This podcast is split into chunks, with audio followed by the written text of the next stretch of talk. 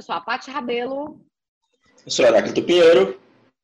E esse é o Assim Caminha a Humanidade, um podcast que faz pontos entre a psicologia, a mitologia e a cultura pop para falar de temas que inquietam os humanos desde sempre. Nosso objetivo é contribuir de um jeito estimulante e divertido para ampliar a conversa sobre mitologia, mostrando como os mitos nos ajudam a entender e a agir sobre as nossas vidas. O Assim Caminha a Humanidade tem o apoio da TV O Povo, emissora educativa da Fundação Demócrito Rocha e parceira do canal Futura no Ceará. E agora você pode ser assinante do Assim Caminha a Humanidade no Catarse. Além de manter um projeto que gera reflexões sobre o conhecimento, você vai ter acesso a um link exclusivo para participar de uma live mensal comigo. A live terá duas horas de duração e os temas serão aqueles discutidos nos dois episódios de cada mês. E caso você não queira ou não possa acompanhar ao vivo, receberá um link depois da transmissão, depois que ela acontecer. Para assinar, basta em catarse.me barra assim caminha. A psicanalista Urânia Torinho Pérez diz, no pós-fácil de Luto e Melancolia do Freud, editado pela Kozak Naif, que a palavra não alcança o enigma da nossa existência, que se trama na vicissitude das perdas e seus lutos. Aliás, a autora afirma sem vacilação que o homem não caminha sem os seus lutos e as suas culpas aspas, ele pode tentar evitá-los, negá-los. Entretanto, tenhamos a certeza de que, ainda que metaforizados em sintomas, eles sinalizam as suas presenças. A desilusão, a descrença, a instabilidade, a insegurança, o medo, a inibição, a ansiedade e a falta de perspectiva futura do homem contemporâneo nos permitem dizer que a humanidade, através de uma força, ao mesmo tempo criadora e destruidora, vive sob o peso de um luto que procura negar e de uma culpa da qual não consegue se eximir. Fecha aspas. A psicanalista nos lembra ainda que nós entramos no mundo através do grito e do choro, dados após um corte e após as perdas placentárias que marcam a origem do nosso desamparo. Sim, senta aqui, pega um café, que hoje nós vamos conversar sobre luto, aquilo que, para Freud, é o mundo tornado pobre e vazio. E hoje é a primeira vez que a gente tem dois convidados nesse modelo de gravação à distância. Nós até já recebemos duas pessoas, né, dois convidados, uma dupla, mas só lá no estúdio físico. E eu começo apresentando um convidado que a maior parte dos nossos ouvintes já conhece, pelo menos aqueles que acompanharam os episódios de número 5, que falou de Ibris, e o de número 13, em que nós discutimos o aspecto revolucionário ou não dos personagens da série La Casa de Papel. Sim, ele é o Márcio Artoni, professor do curso de Psicologia da Universidade Federal do Ceará, campus Sobral. O Márcio é psicólogo clínico da linha existencial fenomenológica, e tem que falar bem rápido, senão você erra, porque é difícil. A primeira coisa que a gente tem que aprender, né, Márcio, quando vai fazer essa, essa linha que é a tua, é aprender o nome, né? Quando as pessoas perguntam, a gente saber dizer. Márcio, seja muito bem-vindo à sua terceira participação aqui no podcast. É um prazer te receber.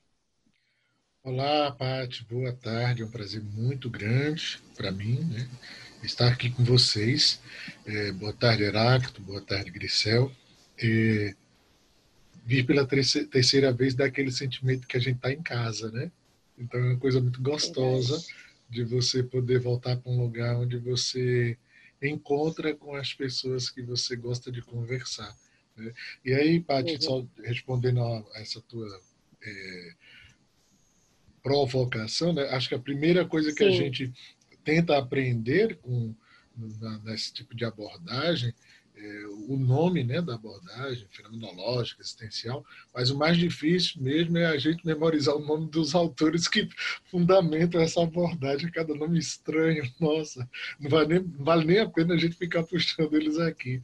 Mas é um prazer Na verdade, muito eu pedir para tu dar um exemplo, eu pedi para tu dar um ah, exemplo. Minkowski, assim, um né, o Heidegger, então assim, é cada nome estranho, né, da gente, para quem não é habituado com essa linha da filosofia, acaba sendo é, são nomes mais menos comuns, né, para quem sim, não está nesse sim. tipo de, de leitura cotidiana, né? Então, mas é um prazer trazer um pouco disso para compartilhar, para perspectivar também.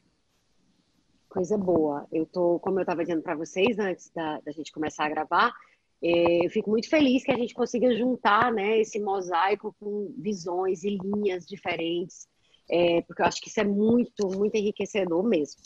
E a nossa convidada, né, a outra convidada, que hoje faz a estreia dela aqui no Assim que é a Minha Humanidade, é a não menos querida que o Márcio, né, Grisel Osório Ormil. O nome dela é super, muito chique. É H-O-R M-E-Y-L-L, Ormil. É, o sobrenome dela consegue ser mais difícil do que existencial fenomenológico. A Grisel é psicanalista com formação no Instituto de, Instituto de Clínica Psicanalítica do Rio de Janeiro e na formação freudiana, também do Rio. Ela é integrante do Laboratório de GAI Escola, do Centro Interdisciplinar de Estudos sobre a Criança e do Núcleo de Pesquisa Curumim, do ICP Rio. E por último, mas não menos importante, ela é graduada em Engenharia pela UERJ e tem pós-graduação em Análise de Sistemas pela Universidade Cândido Mendes. É, vou falar aqui sobre a Grisel, a mesma coisa que eu falei sobre a Larissa. Parece que é uma coisa de lacaniana, né, Grisel? Assim, lacanianas são mulheres completas, parece. Porque a pessoa não se conformando em ser psicanalista, ela é engenheira, lá, lá, lá, lá, lá, lá. Que mulher é essa? Mas é isso. E, além de tudo, ela é uma cozinheira incrível né? Como e quem disse isso, que a que a que a Grisel era o ser humano perfeito foi uma amiga, foi a, inclusive a pessoa que nos apresentou, né? A Simone, a Simone Vassalo. É isso. Seja bem-vinda, Grisel. É um prazer te receber aqui também. E é, quero saber assim, se tu quer falar alguma coisa, dar um oi, enfim. Nossa, obrigada. É, não sei nem como começar depois dessa. Não, né? Nós somos todos faltosos, né? Essa, essa mulher que Mesmo coisa que a Larissa aí, falou. Pesa muito. Não tem nada disso. A mesma coisa que a Larissa é, falou. Então, vamos lá. É, gente, eu vou, vou começar puxando para o Freud, né? Puxando a partir da obra do Freud e aí a gente vai fazendo umas conexões a partir do que é luto, a questão do trabalho do luto. E no meio disso, como a gente conversou antes também, é, vocês vão trazendo as experiências de vocês, da clínica, é, o Heráclito, o Agricel, o Márcio também, se quiserem puxar alguma coisa de mito, de, enfim, de literatura, de, de enfim, cultura erudita, cultura, cultura pop, cultura é ótimo. Vocês fiquem à vontade, tá? Então, assim, a gente vai seguir aqui esse, esse vamos dizer assim, esse fio, né? Mas aí vocês vão trazendo as referências que, que, que forem vindo. Nosso único limitante, como eu falei, é o tempo. A gente só vai ter mais 2 horas e 45 minutos, né? Mas é isso, acho que vai dar para ter uma conversa muito boa. Então, assim, é, começando pelo, pelo Freud, né? Em luto e melancolia. Ele fala que o luto normalmente é uma reação à perda de uma pessoa querida ou de uma abstração que está lá no lugar dela, que aí pode ser uma pessoa, também, né? O ideia que tem na pessoa pode ser pátria, pode ser um ideal, enfim, um objetivo, um sonho. E aí, essas, sob essas mesmas influências, em muitas pessoas ele diz que observa em lugar do outro a melancolia. E aí a melancolia é o que depois é, é o que vem se chamar de depressão, né? E assim, é, ele diz que o luto ele é caracterizado por um desânimo profundo, né, uma suspensão do interesse pelo mundo, né, pela vida, pela perda da capacidade de amar e pela inibição da atividade, né? E aí ele diz que a melancolia tem tudo igual, só que além disso, né, tem o rebaixamento da autoestima. Então, assim, se vocês quiserem já, é, é, vou te puxar aqui o Heráclito, Heráclito, é, antes de, de, de abrir para os convidados, é, assim, tu teria, Heráclito, a partir da tua visão do Jung, né, da tua leitura de Jung, é, se a gente pudesse falar do luto na perspectiva do Jung, como que a gente falaria, assim, se a gente fosse tentar extrair, né, dos, dos escritos dele, que ele falou sobre a morte, sobre a perda. É, oi, gente. Meu microfone tá legal? Tá fazendo zoado o ventilador? Não, não tá fazendo barulho, não. Tá, tá bom. Ah, então show. Só às vezes a voz fica Beleza. um pouco metálica, mas tá tranquilo. Tá tranquilo? Essa distância tá boa, Paty? Tá, Tá assim, não tá muito Show. alto, tá ótimo. Ah, beleza. Porque o negado tá dizendo que a minha voz tá ficando muito alta, né? Sim, só que a minha é muito baixa. É, o Jung, ele não tratou especificamente sobre isso, né? Sobre o luto. E me dá a impressão de que ele não repetiu algumas coisas do Freud. Talvez por realmente não repetir, ou talvez por ter interesses diversos, né? Deixa eu só é, polemizar um pouco a, a, o que tu falou há pouco, né? Sobre a melancolia ser a depressão. Quando eu estava no mestrado, eu tive muita sorte, né? Porque eu fui colega e aluno de grandes psicanalistas aqui, né? E um dos, dos meus colegas foi um grande psicanalista daqui chamado. Vai, meu Deus, me fugiu o nome dele agora. Que pena, eu lembro já. E aí um dia eu perguntei para ele, né? Assim, vem cá, Isaac, Isaac Villanova. Vem cá, Isaac. É, a melancolia, o que a gente chama de depressão e tal. E ele disse assim, não, a psicanálise não lida com depressão. A, de, a psicanálise lida com sofrimento. Né? Então, por mais que tenham esses nomes, essas, essas nomenclaturas, né? eu acho que tanto na psicanálise quanto na psicologia analítica, e eu creio que também na, na, na fenomenológica existencial, né? eu cheguei a dar uma disciplina durante um semestre de fenomenológica existencial na faculdade, porque uma professora teve um problema. É, e aí eu estudei alguma coisinha, né? Mas importa o sofrimento em primeira pessoa, né?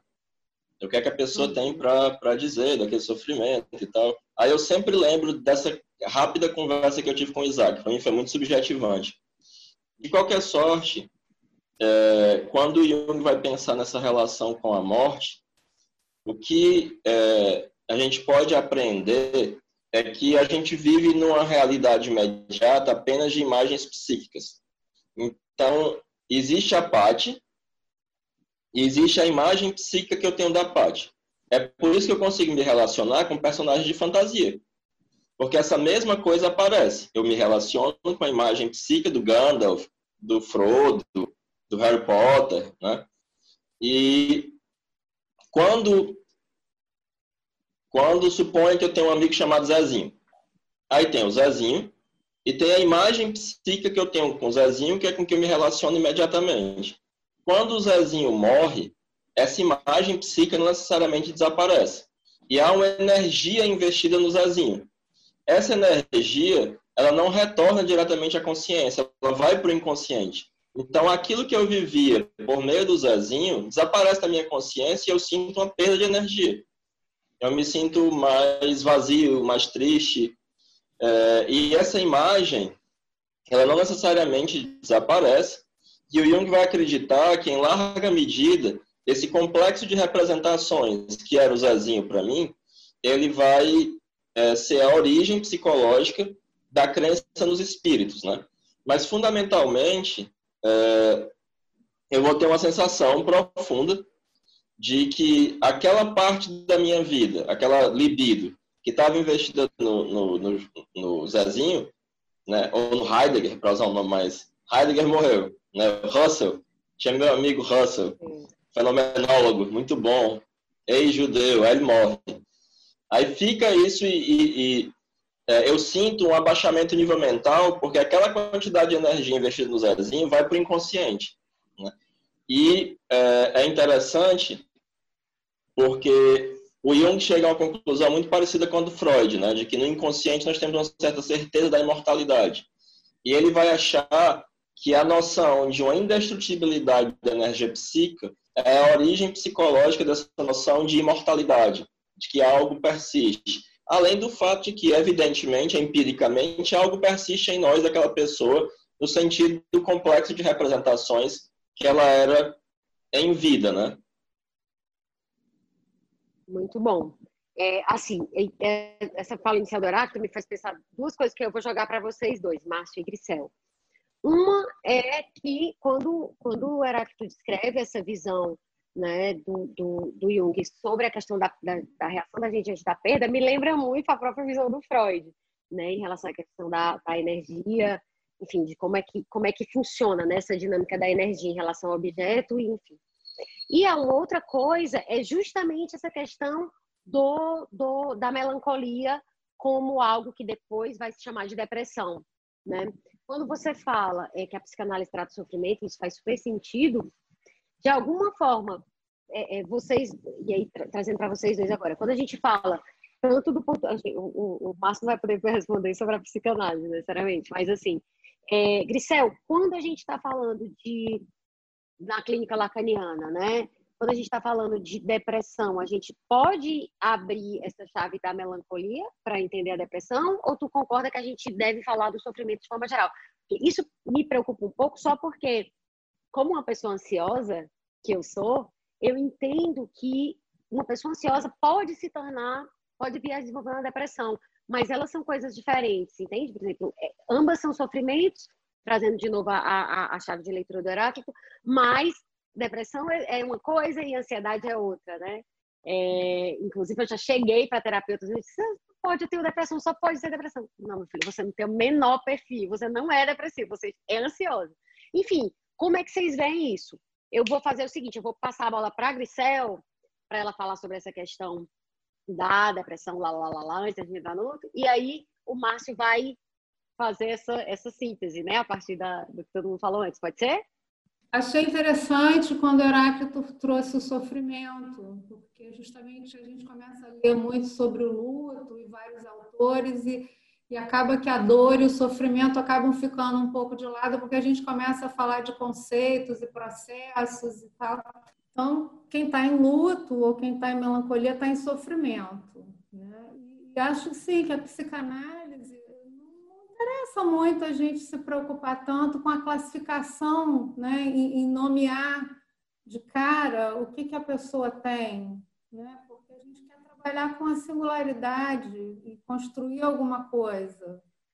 Então, se a gente parte de, um, de uma classificação, a gente já começa a fechar muita coisa nesse trabalho. Então, eu concordo com essa visão de que a gente quer com o sujeito, com o que está acontecendo com aquele sujeito e não com uma classificação de melancolia ou de ansiedade, ou seja lá o que for, né? A gente não quer, não precisa entrar no DSM, né? É engraçado, é uma coisa que eu, eu percebo, pelo menos assim, em relação a mim. Eu tenho muito essa necessidade de tentar entender o que é a coisa. Então, assim, em determinados momentos em que eu sentia muita ansiedade, eu ficava, peraí, o que é isso? Será que isso é depressão? Será que parece que também é parte do nosso tempo, né? Essa necessidade de, de, de entender e de colocar determinados rótulos, né? Tipo, será que eu sou louca? Será que eu sou depressiva? Será que eu sou ansiosa? Será que eu sou bipolar? Não tem umas paradas? Tipo assim, eu existe né? muito essa coisa. É um apaziguamento, você se colocar de alguma. É verdade. Alguma por outro lado, exatamente como a gente está falando de luto, e eu gosto muito da, de como Freud traz como trabalho de luto. E se a gente pensar Sim. em trabalho, quando você classifica, define que é isso ou aquilo, talvez você perca esse tempo de trabalho, de elaboração que você poderia fazer. Perfeito, perfeito. E Márcio, o que, é que você teria para dizer?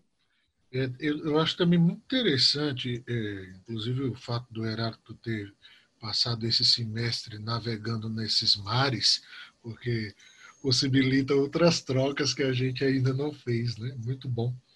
É, essa, essa questão do que a gente conhece como sintoma, sabe, Paty, é talvez a preocupação sobre isso também vem de uma é, demanda de imediatez, de é, alegria, de é, eliminação do mal-estar, em que a gente está bastante é, acostumado e atravessado, né? E eu fico pensando como isso se tornou difícil nesse período de pandemia, né? Porque nós não temos como escapar desse mal-estar exatamente porque não tem o horizonte de, desenhado à frente. Né? E é, eu tenho pensado, Heráclito, a questão da melancolia também desatrelada dessa ideia da depressão em si, e especificamente do, do campo diagnóstico, né? ainda que exista uma experiência depressiva, eu me alinho muito ao pensamento do, do Minkowski, né, que a gente tinha inicialmente falado, que dá para pensar processo de perda de, desse horizonte de sentidos em que a gente vai dando a vida da gente, né? seja no âmbito profissional, na, no âmbito das relações afetivas. Né? Quer dizer, é, você citou inicialmente, sei que vai falar mais na frente dos mitos, né? mas assim, como é difícil, seja no campo mitológico da própria experiência vivida, perder alguém. Né? Você perde alguém e todo o horizonte que fora pensado, simbolizado ou perspectivado com esse alguém, né? com aquela história, enfim. E aí a melancolia tem uma, uma relação muito direta também com esse tempo vivido, com essa forma de, de desenraizamento da experiência que estava ali sendo construída, né? Para mim, esse é um dos temas muito interessantes, até para você poder acompanhar uma pessoa com essas é, com essa condição existencial, a gente fica muito mais sensível do que simplesmente, sabe, Paty, assim, é, tentar enquadrar ali se é um, uma experiência ansiosa ou se é uma experiência depressiva, ainda que isso tenha também sua importância do ponto de vista do bem-estar daquela pessoa. Porque tem assim, por um lado, é, tem toda a multiplicidade né, da, da pessoa com a sua dor, com a sua experiência, e ao mesmo tempo tem essa demanda por, pera, deixa eu entender, porque se eu te achar que é a pontinha disso, eu vou conseguir é, desenrolar esse novelo, né? Então, assim, para quem é psiquiatra, talvez isso seja mais fácil. Mas para quem é psicanalista e psicólogo, deve ser muito difícil você lidar, né, com muita frequência com pessoas que chegam querendo um veredito mesmo, né? O que que eu tenho, né? A partir daí eu vou tentar ver como é que eu vou me encontrar nisso. Então, assim, é, é muito interessante isso que vocês três colocam. É, uma outra coisa, e aí tem a ver também com isso, é sobre essa questão do, da perda do, do, desse objeto, né? Porque, assim, quando o, o, o, Freud vai diferenciar os dois, ele diz que no luto a pessoa sabe o que perdeu. E na melancolia, ela sabe que perdeu, mas não sabe o que perdeu. Né? Então é como se fosse essa coisa mais difusa mesmo, né? É, como é que vocês veem isso? Assim, isso faz sentido para vocês dentro dessas três perspectivas diferentes que a gente está falando? É, faria sentido a gente pensar que tem um sofrimento aí que ele, pronto, eu estou triste porque a minha filha morreu. Eu tenho esse objeto bem definido. Ou eu eu tô triste, mas sabe o que? Eu não sei o que é, sabe? É assim, tipo, eu não sei explicar, sabe? Eu não sei nomear. É, como é que vocês veem isso? Faz sentido para vocês? E ou vocês é, acham que não faz muita diferença se esse objeto está tão delimitado ou não? Ah, Márcio, uh, começa, Márcio, agora. Ah, tá. Ah, não, então vai, Heráclito, então vai. Deixa, desculpa, deixa só, só para. Antes de começar essa tua pergunta, é, mas o que eu vou falar, respondendo a tua pergunta anterior, tem a ver com isso, né? Porque no volume 8 das obras completas, na natureza da psique, o Jung faz uma diferenciação que lembra muito essa do Freud. É, e é muito importante salientar que o Freud ele chega a algumas formulações irredutíveis. Ele chega a algumas verdades fundamentais da análise, né? É, e o, Jung ele faz uma distinção entre uma pessoa problemática e uma pessoa neurótica. O que é que é uma pessoa problemática? É alguém que sofre, mas ela sabe por que, que ela sofre. Porque meu namorado faz isso, porque meu chefe é chato, porque eu estou fazendo uma faculdade desgraçada, mas quando eu me formar vai, vai ser melhor para mim, porque etc. Uma pessoa neurótica, ela sofre, mas ela não sabe por que sofre. E aí esse sofrimento é um logro moral. Então essa distinção é, ela faz muito sentido, porque há um objeto, esse objeto é perdido, sabe-se que ele se perdeu, mas é, é, na melancolia, há, eu concordo muito com, com o Márcio, há uma perda de, de, de tanto no, no, no, luto, há uma perda de horizontes, porque morre um futuro que nunca vai acontecer, né? Você planejou, você sonhou, você idealizou e você perde aquele horizonte. Mas é, é, imagine uma pessoa que está sofrendo, mas não sabe por que sofre. E aí isso desmoraliza essa pessoa, porque ela não consegue explicar seu sofrimento nem para si mesmo, nem para os outros. Isso já é uma sensação de isolamento. Quando eu dou um nome para isso, eu faço uma suplência. Não, eu tenho tal coisa. Esse tal coisa é só uma palavra. Ela não quer dizer de fato nada mas ele vai ser um band-aid, uma coisa que vai preencher esse vazio. que agora você vai dizer, ah, eu tenho tal coisa, essa coisa existe. É, eu posso agora dizer do meu sofrimento, eu dei um nome para o meu sofrimento. Por mais que esse nome, de fato, não tenha a ver com sofrimento. Que o seu sofrimento permaneça desconhecido, mas tem um efeito de alívio. Né? Então, eu acho que essa, essa conceituação do Freud é uma conceituação muito importante. Inclusive, é, é, no sentido em que você não necessariamente precisa ter perdido algo para estar triste, né? Então é importante estabelecer determinadas distinções, né? É, e é, é, é, é, muito curioso essa coisa da, da, da, melancolia, porque me parece um outro momento em que o Freud chega a determinadas coisas é, fundamentais da análise, né? fundamentais do espírito humano, né? é, com relação a essa distinção. Eu considero muito importante. E para ti, Márcio, agora eu vou inverter para poder a Grisel falar no final. E para ti, Márcio, essa questão de você ter o objeto que aí no luto você sabe por que está sofrendo, né? porque você perdeu algo que está ali muito claro. E nesse outro tipo de sofrimento que ele chama de melancolia, né? É, é, isso, isso muda a forma como a gente sofre, o fato de ter esse objeto definido ou não, no que que se interfere, né? A é, ponto de ele criar essa distinção, quer dizer, dele identificar essa distinção, né? Eu acho primeiro assim, sabe, Paty, independente de qual é o sofrimento, a gente ter uma atitude muito respeitosa diante dele, né? É, por exemplo, nos casos que a gente acompanha de pessoas com ideação e tentativas de suicídio, é, ainda hoje, né, lamentavelmente, muitas pessoas é, tratam determinados comportamentos suicidas como a tentativa de chamar a atenção e não percebem que, ainda que fosse isso, né, é, haveria ali um sofrimento significativo tentando ser expresso, né, o que mereceria da nossa parte toda a atenção e, e o cuidado. É, as perdas que a gente vive né, no cotidiano, que são perdas de finitude mesmo, né, às vezes é, são tão simples em alguns momentos que a gente nem percebe que está perdendo, né, como um, um, um sinal, uma marca de, de, expressão no rosto que apareceu nesse ano que no ano anterior não tinha e nos demarca uma perda da, da nossa juventude ou de um tempo anterior que, que era importante para nós. Né? Então, essa experiência de perder, ela é muito cotidiana e ela faz parte da nossa existência desde o momento em que viemos ao mundo, né? Nem sempre ela é simbolizada adequadamente, nem sempre nós conseguimos representá-la de uma forma adequada, né?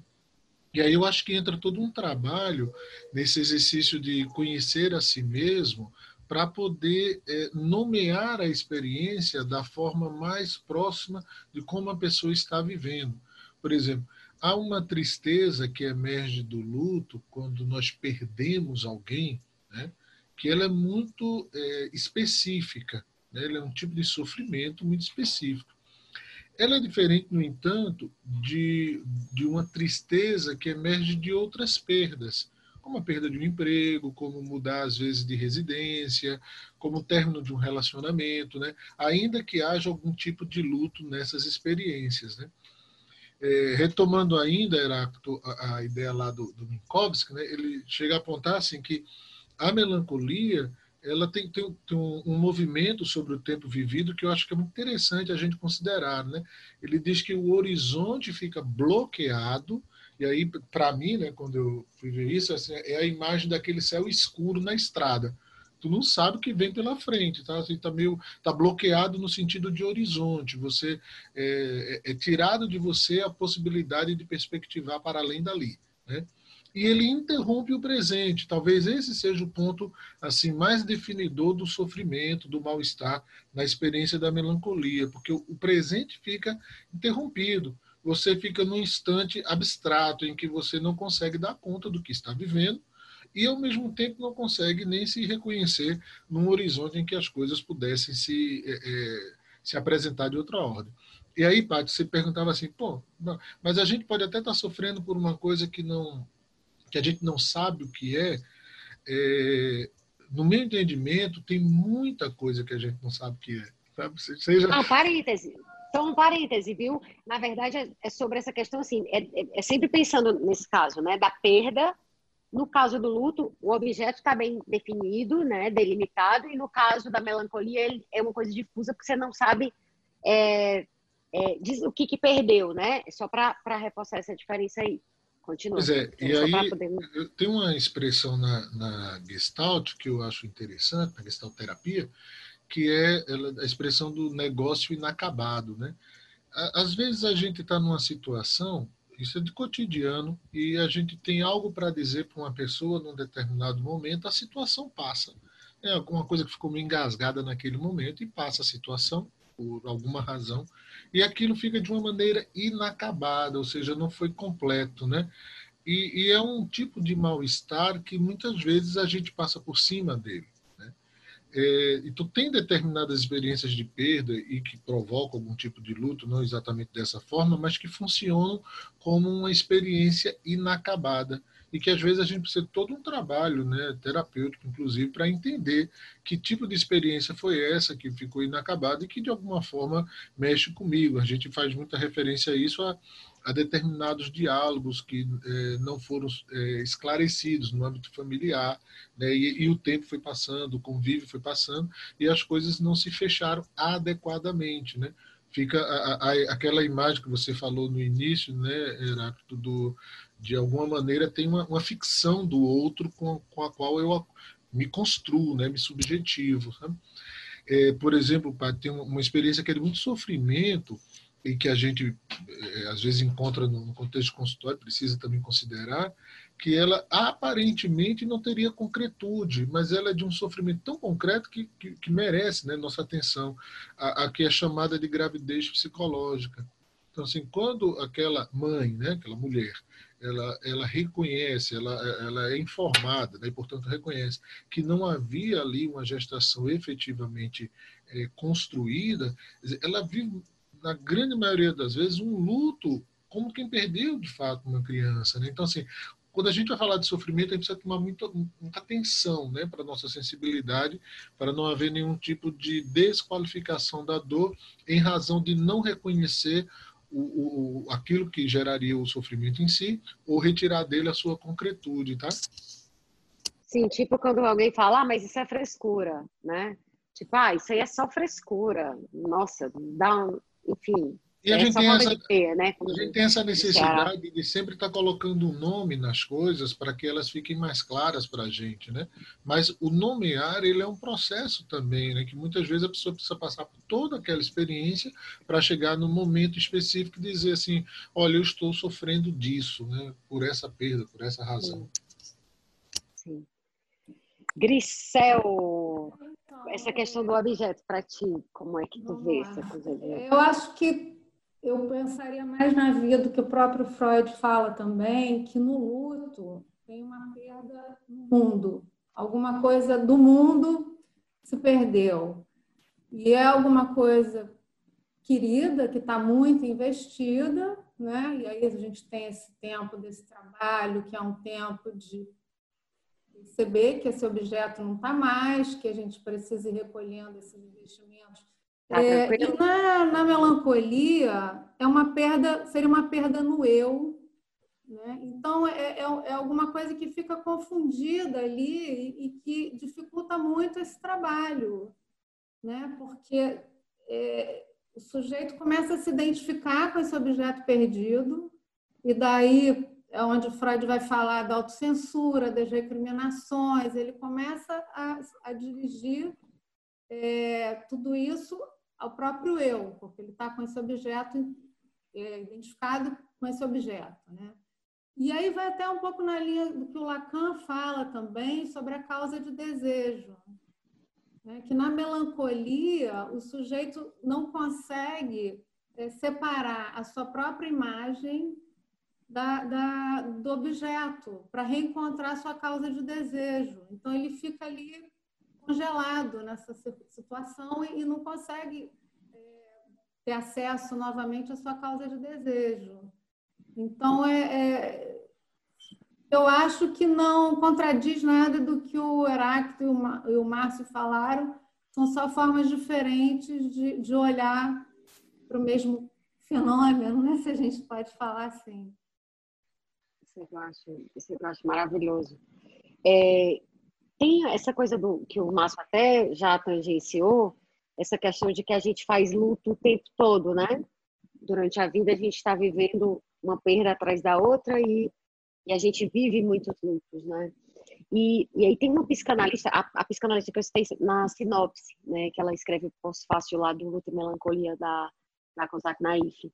E ela diz que é, a criança, aquela coisa bem, né, que, que a bem uma letra bem psicanalítica mesmo, que ela diz que a criança, ela chega ao mundo expulsa do acolhimento natural e aí tem muitas perdas, né? Ao nascer, você perde o envoltório, o envoltório protetor, né, da placenta, perde é, é, o cordão umbilical, né? Isso é cortado. Você tem o desmame depois, que é outra perda. E aí você vai tendo perda, perda, perda, perda.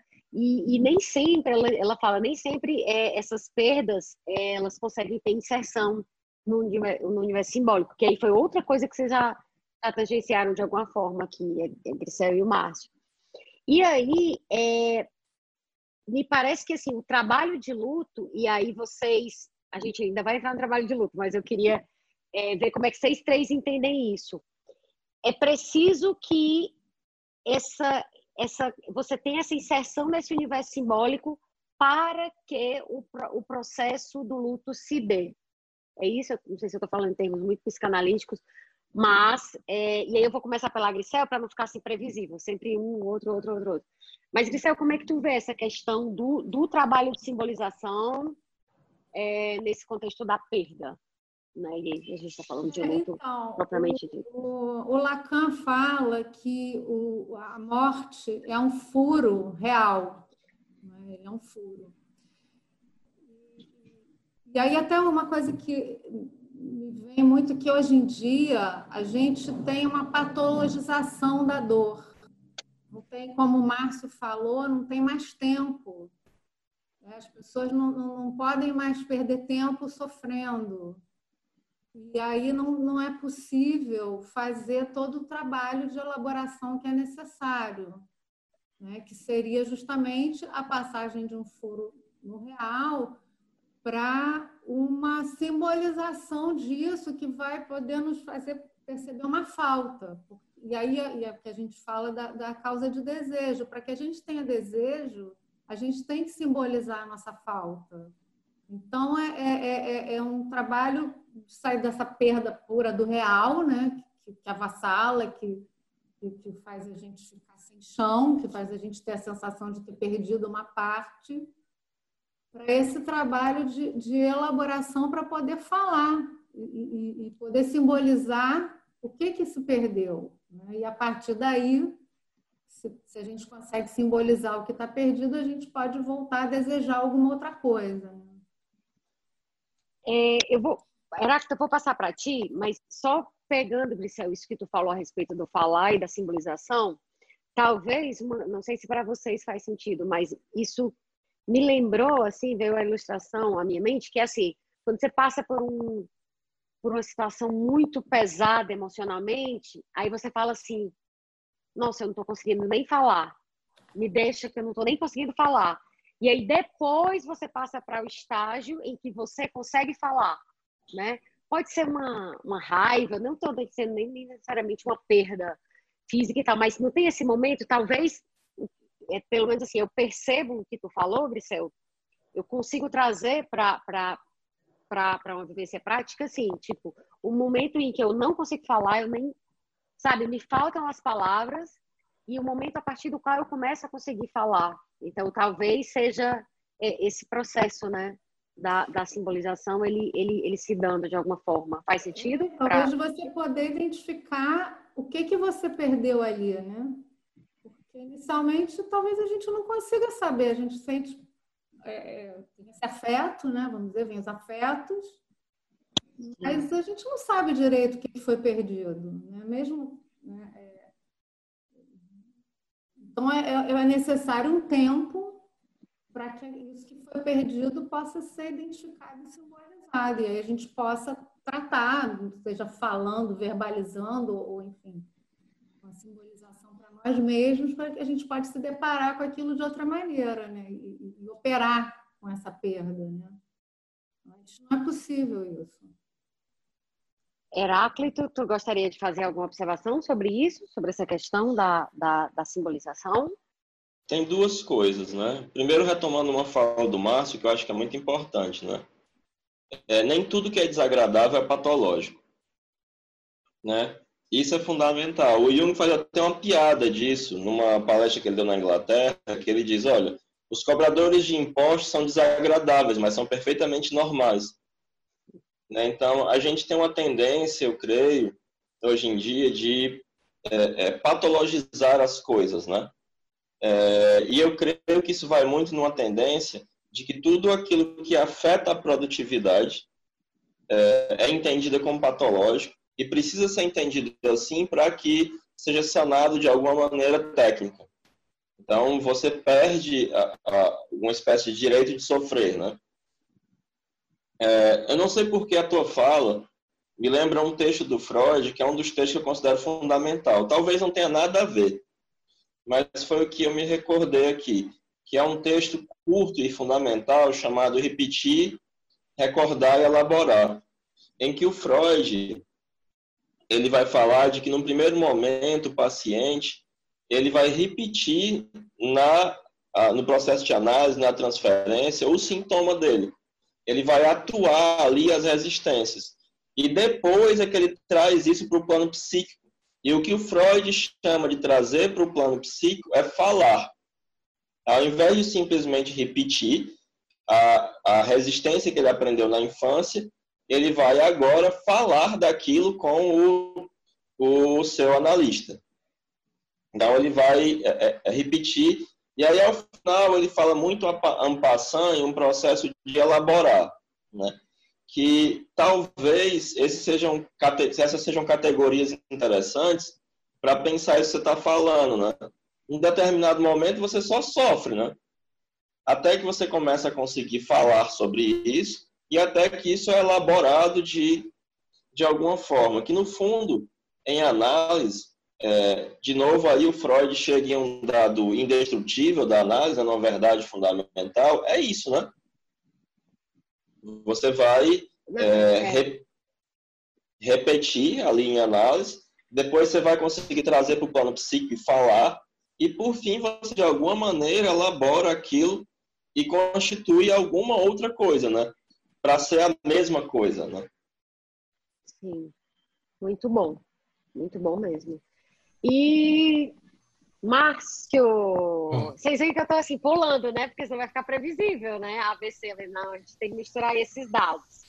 Então, é, Márcio, como é que tu vê isso? Dessa questão eu, do... eu escuto né, a fala da Grisel e do Heráclito dentro de, um, de uma mesma linha que eu acho que traz uma questão importante para a gente, que é a gente precisa se perguntar e, fazer essa pergunta para a sociedade, né? É, qual é o tempo da tristeza? Né? Quanto tempo a gente tem para a tristeza, para o sofrimento? Porque a gente tem tantas urgências, tantas demandas, que pode nos faltar o tempo necessário para nos adaptarmos à perda. Né? E adaptar aqui de uma forma, eu estou falando de uma forma bem simples a palavra, né? É, porque quando vivemos uma perda mais significativa, ou quanto mais for significativa a perda, maior vai ser, tende a ser o período de tristeza. Então, se eu não tenho espaço de tempo para essa tristeza, eu vou ficar com uma coisa é, mal elaborada, né? mal resolvida e que, por exemplo, vai no contrafluxo do que seria a experiência da análise ou da terapia, né? que é onde a gente precisaria de todo esse tempo para essa elaboração. Porque ela é fundamental, né, essa elaboração, para que eu possa ter um momento seguinte, onde eu começo a me a, renovar essa possibilidade de contato com pessoas, com coisas, com situações que não, não adianta forçar. uma pessoa enlutada, você não adianta dizer que ela precisa ir é, para o cinema, que ela precisa ir para a praia, que ela precisa fazer qualquer tipo de atividade. Conhecer gente, mulher Isso, tem que é. conhecer gente.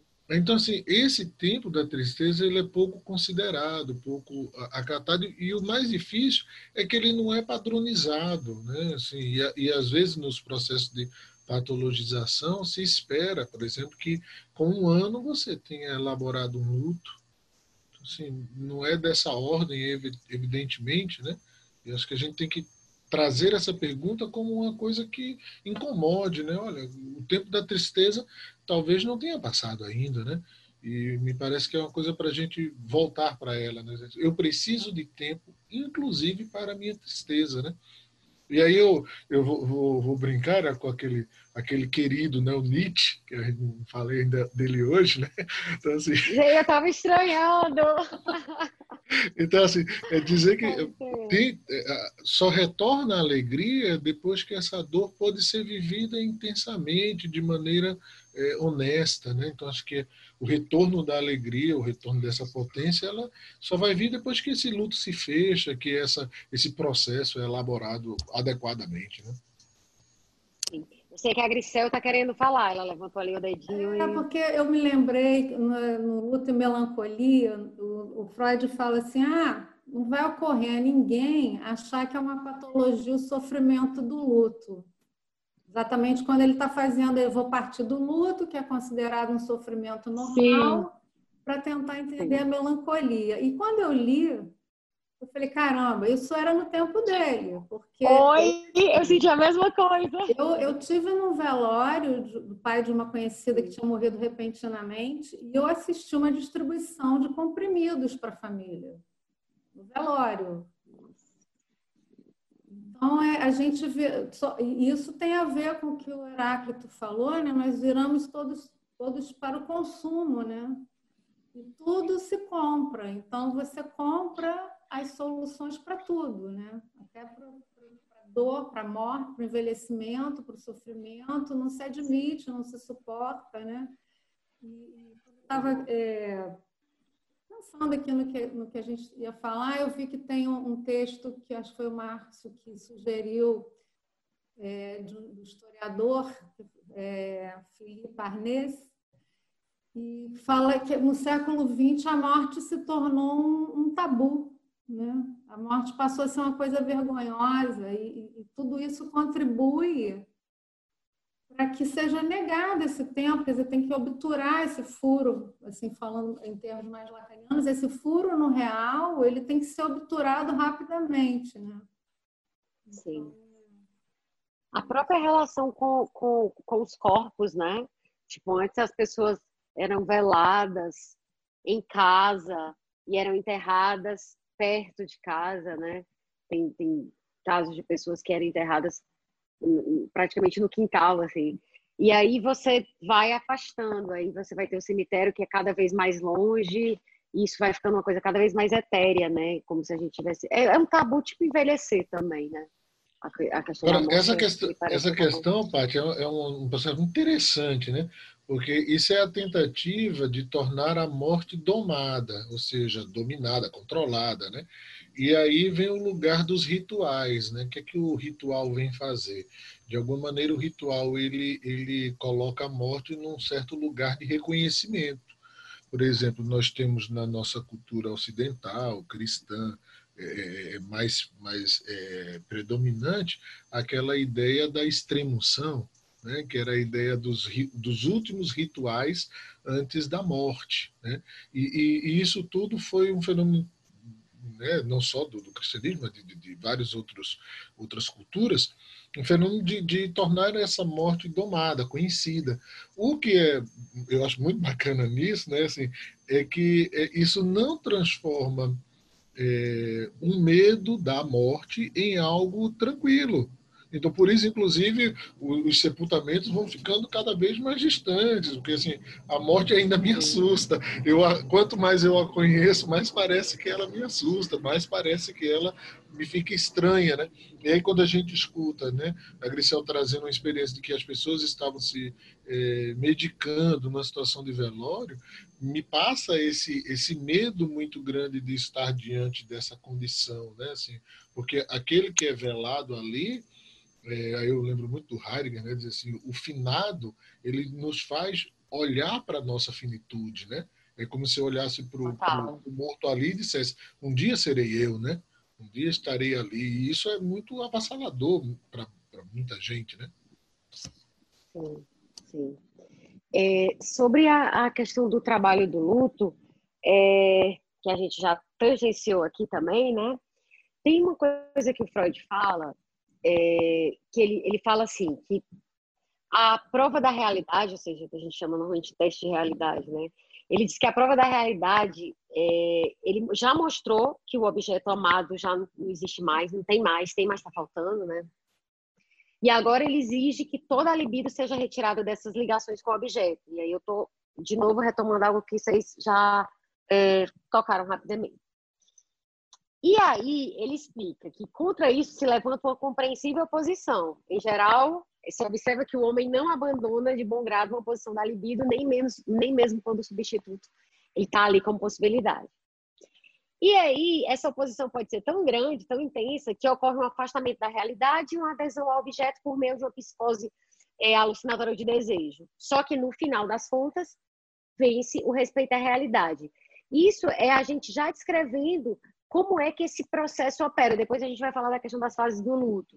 Mas, assim, é, isso faz sentido para vocês?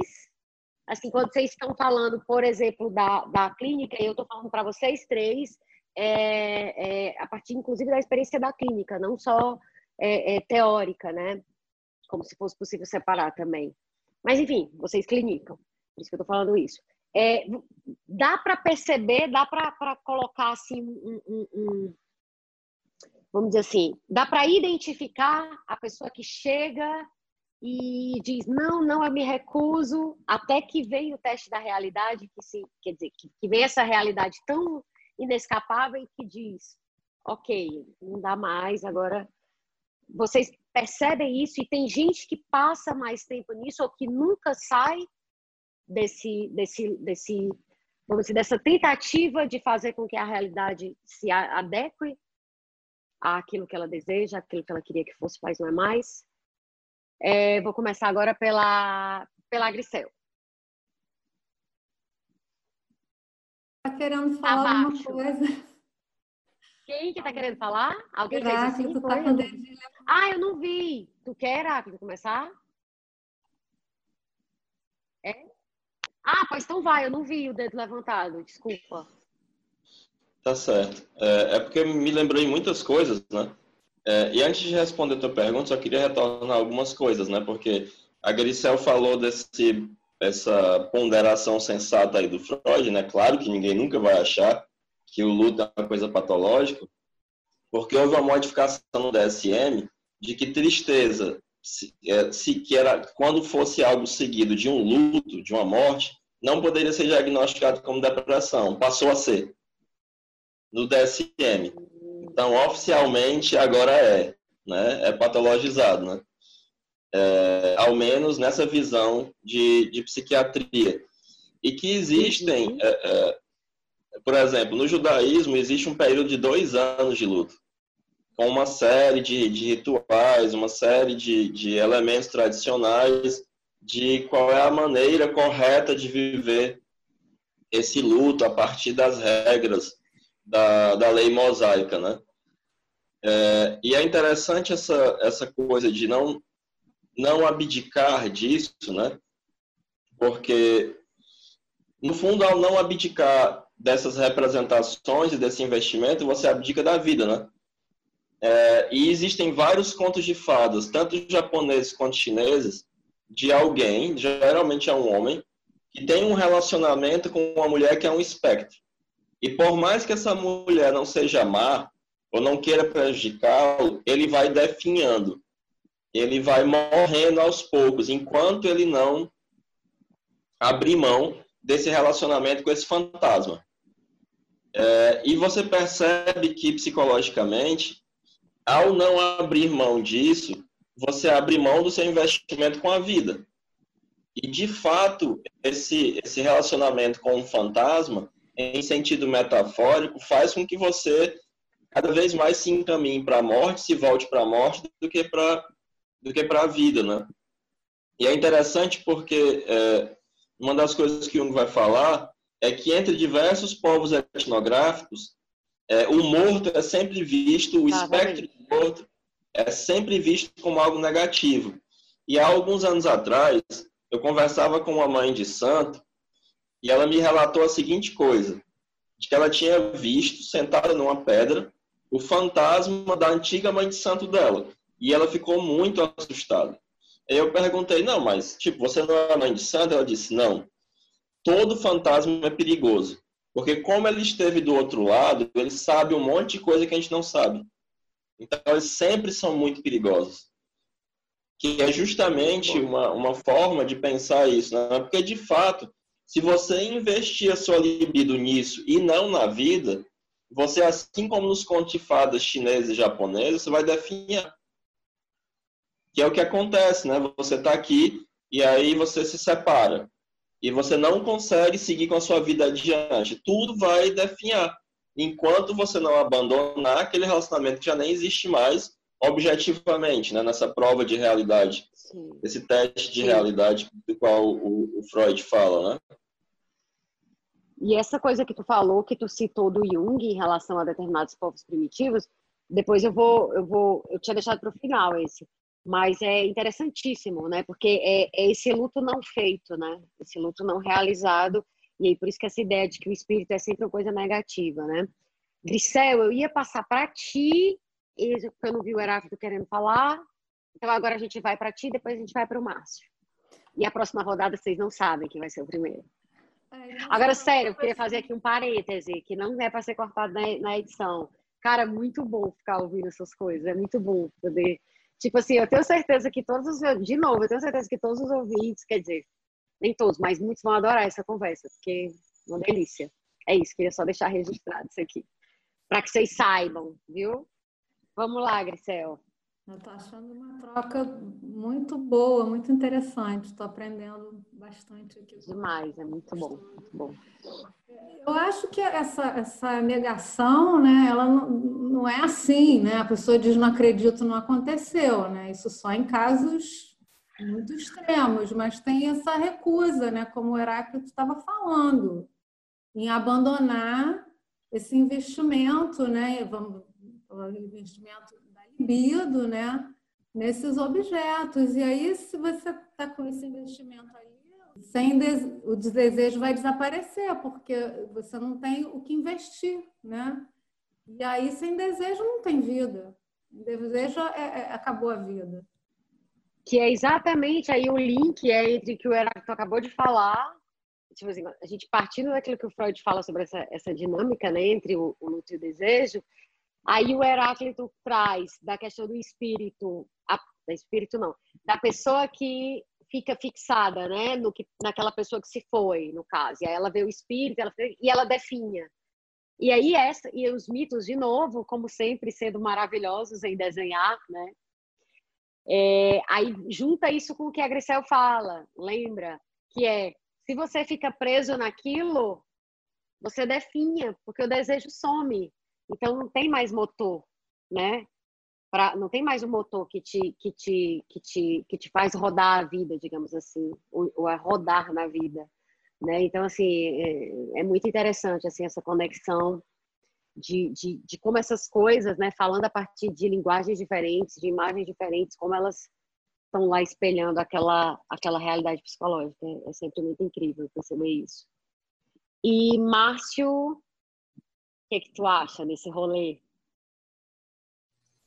Tem outra coisa que também me passa, assim, que uma, com essa questão, que é ligado ao melancólico mesmo, né? Que se o melancólico ele acaba por, pela ausência dessa desse outro, né, que, que justificaria o sofrimento, é, virando uma espécie de, de morto-vivo, entende? De alguém que não consegue ter a, a, a própria sensação de estar vivo e se justificando como tal. Porque é, é, a gente entender que é um tipo de sofrimento que que não é da ordem meramente da medicação, por exemplo, né? que eu fiquei muito com a imagem das pessoas num estado em que se é esperado, se, se tem o, o espaço cultural para o sofrimento e as pessoas ainda assim se anestesiando para ele, né? Me faz pensar muito nessa, nessa ideia do morto-vivo, daquele que segue sem conseguir é, dar conta né, do próprio sofrimento. E eu estava lembrando, era da história do, do, sofrimento, né, do luto que vem na, lá na caverna de Psique, né? Porque assim, o que é que, que aquela figura, aquela mulher vai passar ali, né? Então assim, a perda de um amado, de um futuro com aquele amado, e ela fica, para mim, ela é uma, uma grande representação dessa melancolia, né? Porque de alguma forma o, o amado não é mais aquele amado que ela gostaria, né? E, e de repente ela ela fica na caverna. Essa caverna, sim, talvez aí seja o aprendizado cultural que a gente ainda precisa evoluir, né?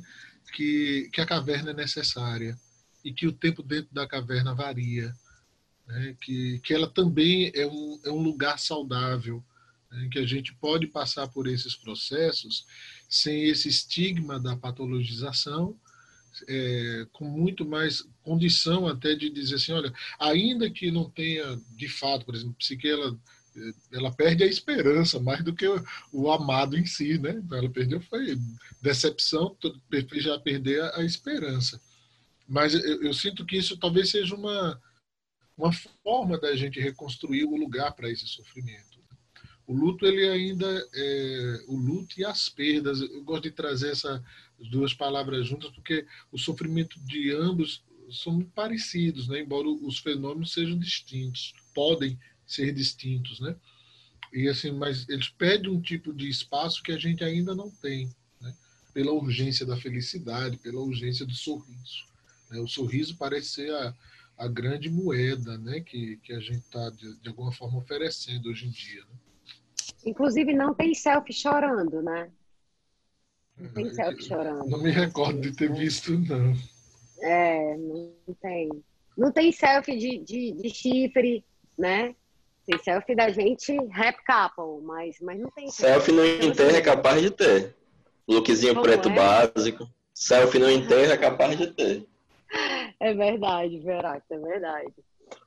Gente, tem uma outra e, coisa. Oh, fala. Não, que exatamente aí nesse campo era, é que entra todo um processo de é, mediatização, divulgação de um sofrimento que continua sem espaço. É assim, quer dizer, pode se postar, pode se fazer. Quantas vezes a gente, lamentavelmente, no meu entendimento, né, por exemplo, nos casos de suicídio, tem até orientações né, para você evitar determinadas formas de divulgação, porque é muito mais uma mediatização do que, de fato, compreender aquele fenômeno. Né? e assim é, se divulga, mas não se conversa da maneira adequada sobre aquilo, não se conhece de uma maneira adequada aquele fenômeno. E as pessoas vão continuar se sentindo sem espaço né, para esse sofrimento.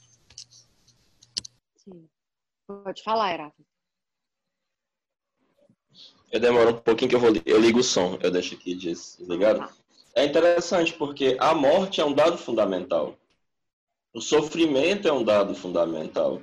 Eu estava lembrando aqui de uma revista, eu acho que foi escrita pelo Neil Gaiman, chamado Livros da Magia, que o personagem é um mago de 13 anos chamado Timothy Hunter. E aí tem um momento que ele vai aprender uma coisa com a morte. E aí ele pergunta, não, mas por que, que a gente tem dias ruins? Como é que você vai reconhecer os dias bons se você não tiver dias ruins? E há algum tempo eu fazia uma reflexão de que é, sem a morte a gente não tem como pensar no sentido da vida. Porque se você for pensar nas várias mitologias que dão conta de qual é o sentido da vida, entre os vikings era morrer em batalha. O sentido da sua vida era uma preparação para uma morte gloriosa em batalha, para você poder ir para o Valhalla. Qual era o sentido do samurai? O sentido da vida do samurai era morrer. O samurai só alcançava o sentido da sua vida na morte. o que é que Sócrates dizia que era a filosofia, uma preparação para a morte. Então, é, é, sem a morte e a negação da morte, ela pode significar igualmente a negação do sentido da vida. A negação é interessante porque no Bhagavad Gita aparece uma imagem muito poderosa que é da vida e da morte abraçadas, num abraço amoroso. E o Joseph Campbell, quando ele vai falar das três ordens míticas, ele vai dizer que uma das ordens míticas, que é justamente aquela dos povos primitivos, que ela diz um sim para a vida. E esse sim para a vida significa um sim para a morte. E há a percepção de que a vida depende da morte. Logo, quanto mais morte, mais vida. Daí os rituais extremamente cruentos.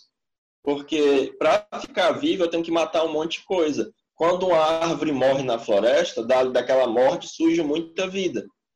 E aí, no frigir dos ovos, uma negação da nossa sociedade da morte significa igualmente uma negação da vida e do sentido possível da vida. Porque se eu não imagino a morte, se eu não penso que a minha vida uma hora vai acabar, eu não posso fazer o que eu preciso fazer com a minha vida. Porque a morte é um lembrete de que eu tenho um tempo limitado e de que eu preciso fazer algo hoje, não amanhã, né? E aí, quando eu não penso nisso, quando eu tento expurgar a morte, quando essa morte vira completamente um tabu, é, eu perco essa oportunidade de viver mais plenamente a minha vida, né? No budismo tibetano, por exemplo, existe uma série de treinamentos para quando você vai morrer. Porque o momento da morte é considerado um momento ideal para atingir a iluminação. Então, ele não é visto como uma coisa negativa, mas como um momento de maior possibilidade de você conseguir finalmente escapar do samsara, né? Então, é, é, lidar com a morte é algo absolutamente fundamental. Do contrário, a gente não consegue lidar com a vida. Sim, até porque é aquela coisa, eles usam esse termo vida e morte, né? No, budismo. Não é morte nem vida, é vida morte. É, Márcio, tu quer falar agora? Quer. Estava é, é, lembrando quando que ia falando, né, de como o Heidegger ele vai é, ligar, né, vincular essa questão da morte com a existência, ao ponto dele dizer que o tipo de existência que ele considera autêntica, ou seja, que você de fato está vivendo, é aquela onde é, seria se reconhecido como um ser para a morte. Ou seja, não só porque ele caminha cronologicamente para esse evento, mas porque ele o reconhece no cotidiano. Quer dizer, ele é demarcado, ele é atravessado pela consciência de que em um dado momento a existência dele se finda. Né? E aí é interessante também como faz essa distinção entre a, a, o findar e o finar. Né? Porque o findar é próprio do existir e ele não acontece necessariamente no finar, que é o morrer para esse corpo e que a gente vai ter ali o finado, né, por exemplo.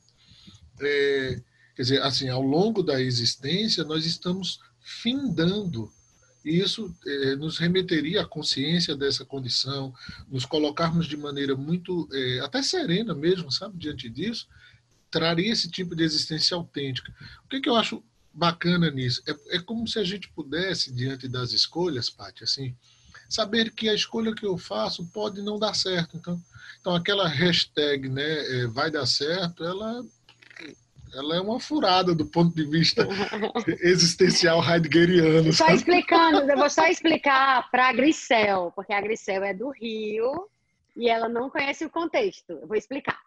Grisel, uma coisa que se espalhou aqui nos muros, eu não sei se foi no Ceará todo, não sei se o Heráclito sabe a extensão disso, mas em Fortaleza, é uma coisa chamada vai, dá, mas sem ser definitivo, como se fosse no presente mesmo, certo. Espalhou-se é extensio, né? Nos muros, o pessoal começou a fazer com extensio. E aí, quem vem, tem muita gente que vem de fora e aí fala, ah, mas aqui no Ceará todo mundo tá falando, vai dar certo, vai dar certo. Eu até fico brincando que quando você fala vai dar certo, você aumenta as possibilidades da coisa dar certo. Porque você já fica aqui naquele clima de positividade e tal. Mas é a isso, Grisel, que o, que o Márcio está se referindo, entendeu? Esse, essa, esse negocinho que tinha em vários muros de Fortaleza até pouco tempo atrás. Coincidentemente, depois que o Bolsonaro se elegeu, eu não vi mais muito espalhado esse negócio. Não deu certo. Deve ser É, um sintoma. É É, um pouco como a mulher perfeita, né? Ele não dá espaço para falta. É, é, Aí, quando é, você não é tem verdade. espaço para falta, fica muito complicado, fica muito difícil. É verdade. Tá ali para desejar, porque não tem, não tem espaço. Não tem, assim, não tem como dar errado, então já, já tá errado. Eu acho Mas, que é importante Márcio, a eu te gente. interrompi só para explicar Não, não, tranquilo. Eu, eu acho que é importante a gente eh, considerar que é possível eh, fazer escolhas, continuar fazendo escolhas, sabendo que elas podem não dar certo. Ou seja, elas não chegarem naquilo que inicialmente era o objetivo da gente. De uma maneira simples, o objetivo seria aquela felicidade, aquela alegria, né, aquele sorriso. É, mas pode não dar, por quê? Porque nós somos esse, esses seres né, do findar. Então, assim, o fim nos atravessa a todo momento. Isso, no meu entendimento, nos transformaria em, em- em, pessoas muito mais próximas e, e- e tranquilas perante a morte. Eu- você lembrou do- dos vikings, Heráclito, eu, eu fiquei lembrando lá do Bjorn, quando é na série, né? Na- foi na série aí. Quando ele, criança, chega para aquele padre cristão e, e diz assim, com muito medo, né? Porque alguém ia ser assassinado, né? Ou seja, dentro do ritual viking, a, a pessoa se colocava voluntariamente, né? Para ser sacrificado aos deuses para ir para Valhalla, né? E aí ele, ele, o padre trêmulo e assustado e o, o Bjorn, garotinho, 10, 12 anos, diz: Por que você está assim? Ele apenas vai morrer. Então, essa é uma, uma expressão que eu acho assim fantástica, porque traz de uma cultura assim que onde onde isso é possível você estar perto dessa condição sem esse estranhamento e sem esse terror que talvez a nossa forma digamos ocidental tenha produzido, né? principalmente talvez a forma latina de viver isso. Sim. Grisel, tu quer. Grisel, ó, eu fico fazendo essa roda aí, mas não é obrigada a falar, não, viu? É só se quiser, porque às vezes Ah, eu já não, mais falar, não quero. que eu fiz Não é aqui, obrigada. que o, é, a gente falou do vai dar certo, eu falei não tem espaço para falta, eu Sim. lembrei de uma frase bem famosa do Lacan, que é, é angústia, ela aparece quando a falta falta. A falta A falta. angústia aparece, é porque, é porque baixou o teu microfone. A frase que tu falou foi: a angústia aparece quando a falta falta. A falta falta e, e não é e talvez isso que a gente está falando aqui de- da morte, né, da importância de, de saber que, que, que há a morte, né, Sim. me, me fez pensar nisso, né? Sem a morte, Essa coisa. a gente fica diante da falta dessa falta, né? É bem difícil, eu acho bem difícil pensar sobre isso, mas é interessante, é instigante. É eu porque vou só entrar quando- aqui, Paty, Ah. só um instante completando Sim, a fala. questão, porque isso me faz pensar no- na expressão heideggeriana, né, de dizer que é, é a impossibilidade de toda possibilidade. né? Então, assim, olha, nem a falta tu podes ter mais, né? porque não, vai, não tem mais condição de nada. Né? Então, é- é essa, esse Terror olhar- total, né? É encerra total, né? Acho que, que, é, que é muito nesse sentido. É, gente, assim, eu, eu tô aqui, ó, eu quero dizer de novo, se vocês quiserem falar, vocês sinalizam, a gente vai sinalizando um para o outro, porque assim, eu vou tentando dar, dar a vez para cada um, só para a gente não perder, entendeu? A possibilidade de todos falarem, mas se vocês quiserem se antecipar, vocês já fazem aí a sinalização, por favor. É, ó, teve uma coisa que a gente já falou aqui e que de alguma forma também vocês, passaram rapidinho, que é aquilo quando Freud diz que a gente, né, tem uma dificuldade muito grande de se relacionar com a morte. E, e aí ele fala que a gente tem uma dificuldade de pensar a nossa própria morte como consequência natural e inevitável. E aí eu acho que esse agente é, é, é bem ocidental mesmo. E aí com essa, essa tentativa de negar, de eliminar, de fingir que não existe, é o que acontece todo, com todo mundo, menos comigo. E aí é, a, a ideia é, é muito forte que eu acho, uma ideia muito interessante relacionada a isso é essa. Eu sou imortal, né? Porque para o Freud, no inconsciente de cada um, cada um se acha imorrível, né? Se acha imortal. De uma forma inconsciente, mas está lá presente. Só que isso entra em colapso quando a gente perde alguém próximo, né? Alguém com quem a gente tem uma identificação. E aí o, o, o Márcio até colocou, colocou isso, né? Quando você quando você vê a morte de alguém, você lembra da sua. Mas aí eu pergunto, e aí eu vou entrar numa, numa pergunta que eu não sei quanto ela é psicológica e quanto ela é bem filosófica. O que que levaria a gente, pensando alto, tá? O que que levaria a gente a, a achar inconcebível a nossa própria morte, ainda que de forma inconsciente? E aí eu vou jogar uma hipótese. Será que é o fato de que, como eu só experiencio a existência, a vida, ou o que quer lá que você chame, a partir de mim, a partir de mim mesma, né? Nesse pontinho aqui que, que, que é nesses 7 bilhões, talvez é, é, seja meio lógico pensar que é óbvio que eu nunca vou morrer. Até porque quando eu morrer, como, como já se dizia na Grécia, eu não tenho que temer a morte, porque quando ela vier eu não estou mais aqui. Estou tentando entender qual é o fundamento psicológico desse nosso, no fundo, achar que a, com a gente não vai acontecer, vai acontecer com todo mundo. Uma coisa que eu pensava quando era pequena era: todo mundo vai morrer, mas a minha hora nunca vai chegar. E de alguma forma, vendo essa, essa fala do Freud, eu me identifico. Porque alguma instância mim reconhece que eu não vou morrer, né? Que eu vou ver, vou sofrer pela morte dos outros, mas a minha morte não. Então, assim, eu vou jogar uma, eu jogo essa hipótese que é: será que é porque, do ponto de vista subjetivo, esse esse eu, né, esse ser que experimenta, tá lá desde que eu nasci e vai estar tá lá até quando eu não estiver mais, mas eu não vou saber que não estou. Então, desse ponto de vista, eu sou imortal. Ou tem outra coisa que se jogasse como hipótese. Isso foi uma coisa que eu pensei agora.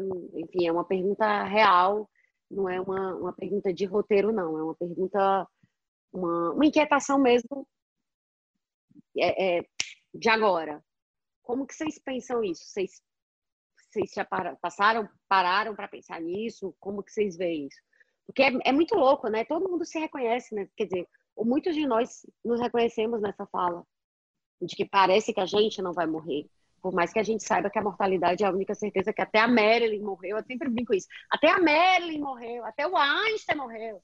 Símbolo morra da beleza, símbolo morra da inteligência, e eles morreram. Então não tem muita possibilidade disso não acontecer comigo, né? Não sei. Questão disso aí, tá? Vou tentar trazer uma coisa que é a, a, própria compreensão que o Nietzsche fala de amor fati, né? quando ele diz assim, é, é querer a vida como a vida é, né? nada diferente, seja para trás, seja para frente ou por toda a eternidade. Isso é, é muito interessante porque é, é o, o Milan Kundera, lá na Insuscetável Leveza do Ser, ele começa, inclusive, perguntando qual é o maior peso de todos. Né? E, Paty, a gente nem sempre consegue carregar esse peso sabe? De porque a gente fica, a gente sabe que vai morrer por causa da morte do outro. A gente não tem essa experiência, né? Quando chega a morte, na verdade a gente para de experimentar. Então, se a gente é, for olhar com muita é, serenidade, o que acontece na verdade é que a gente não tem registro nenhum, né? Dessa dessa experiência. Então, dessa condição, né? E aí é, acreditar nela, viver tá? seguir o cotidiano. É, sabendo disso, é pesado. Né? E aí é a marca da, da angústia, né?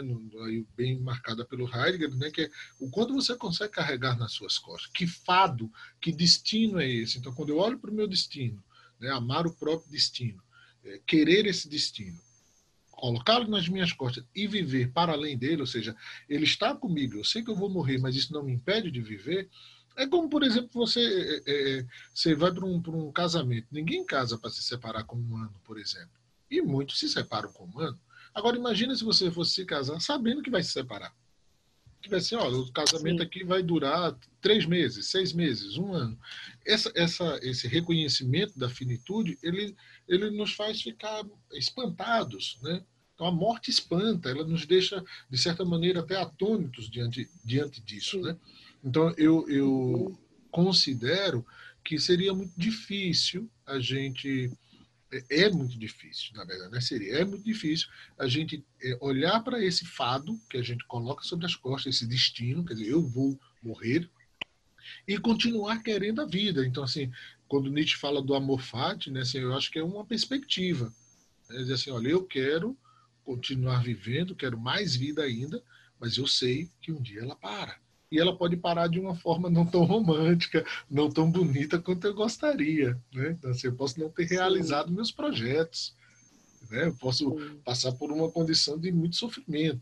Então, eu acho que é, daí o processo de negação, muitas vezes, de que a gente vai morrer, entende? Porque me parece que o peso é muito grande, né? Para basicamente quase todos nós.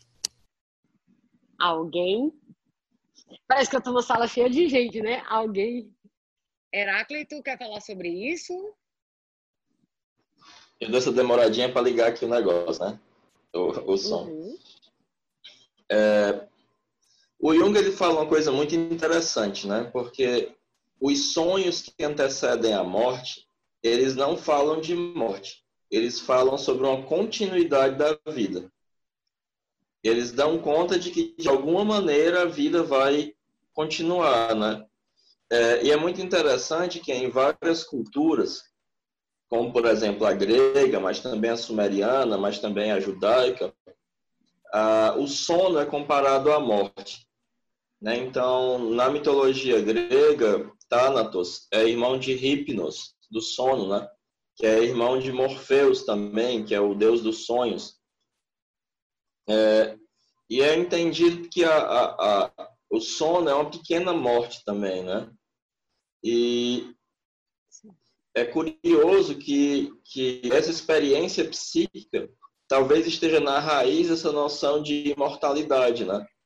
É, o Jung ele gostava de dizer que o inconsciente ele nos vê subespécie eternitatis, né? É, sob o prisma da eternidade, né?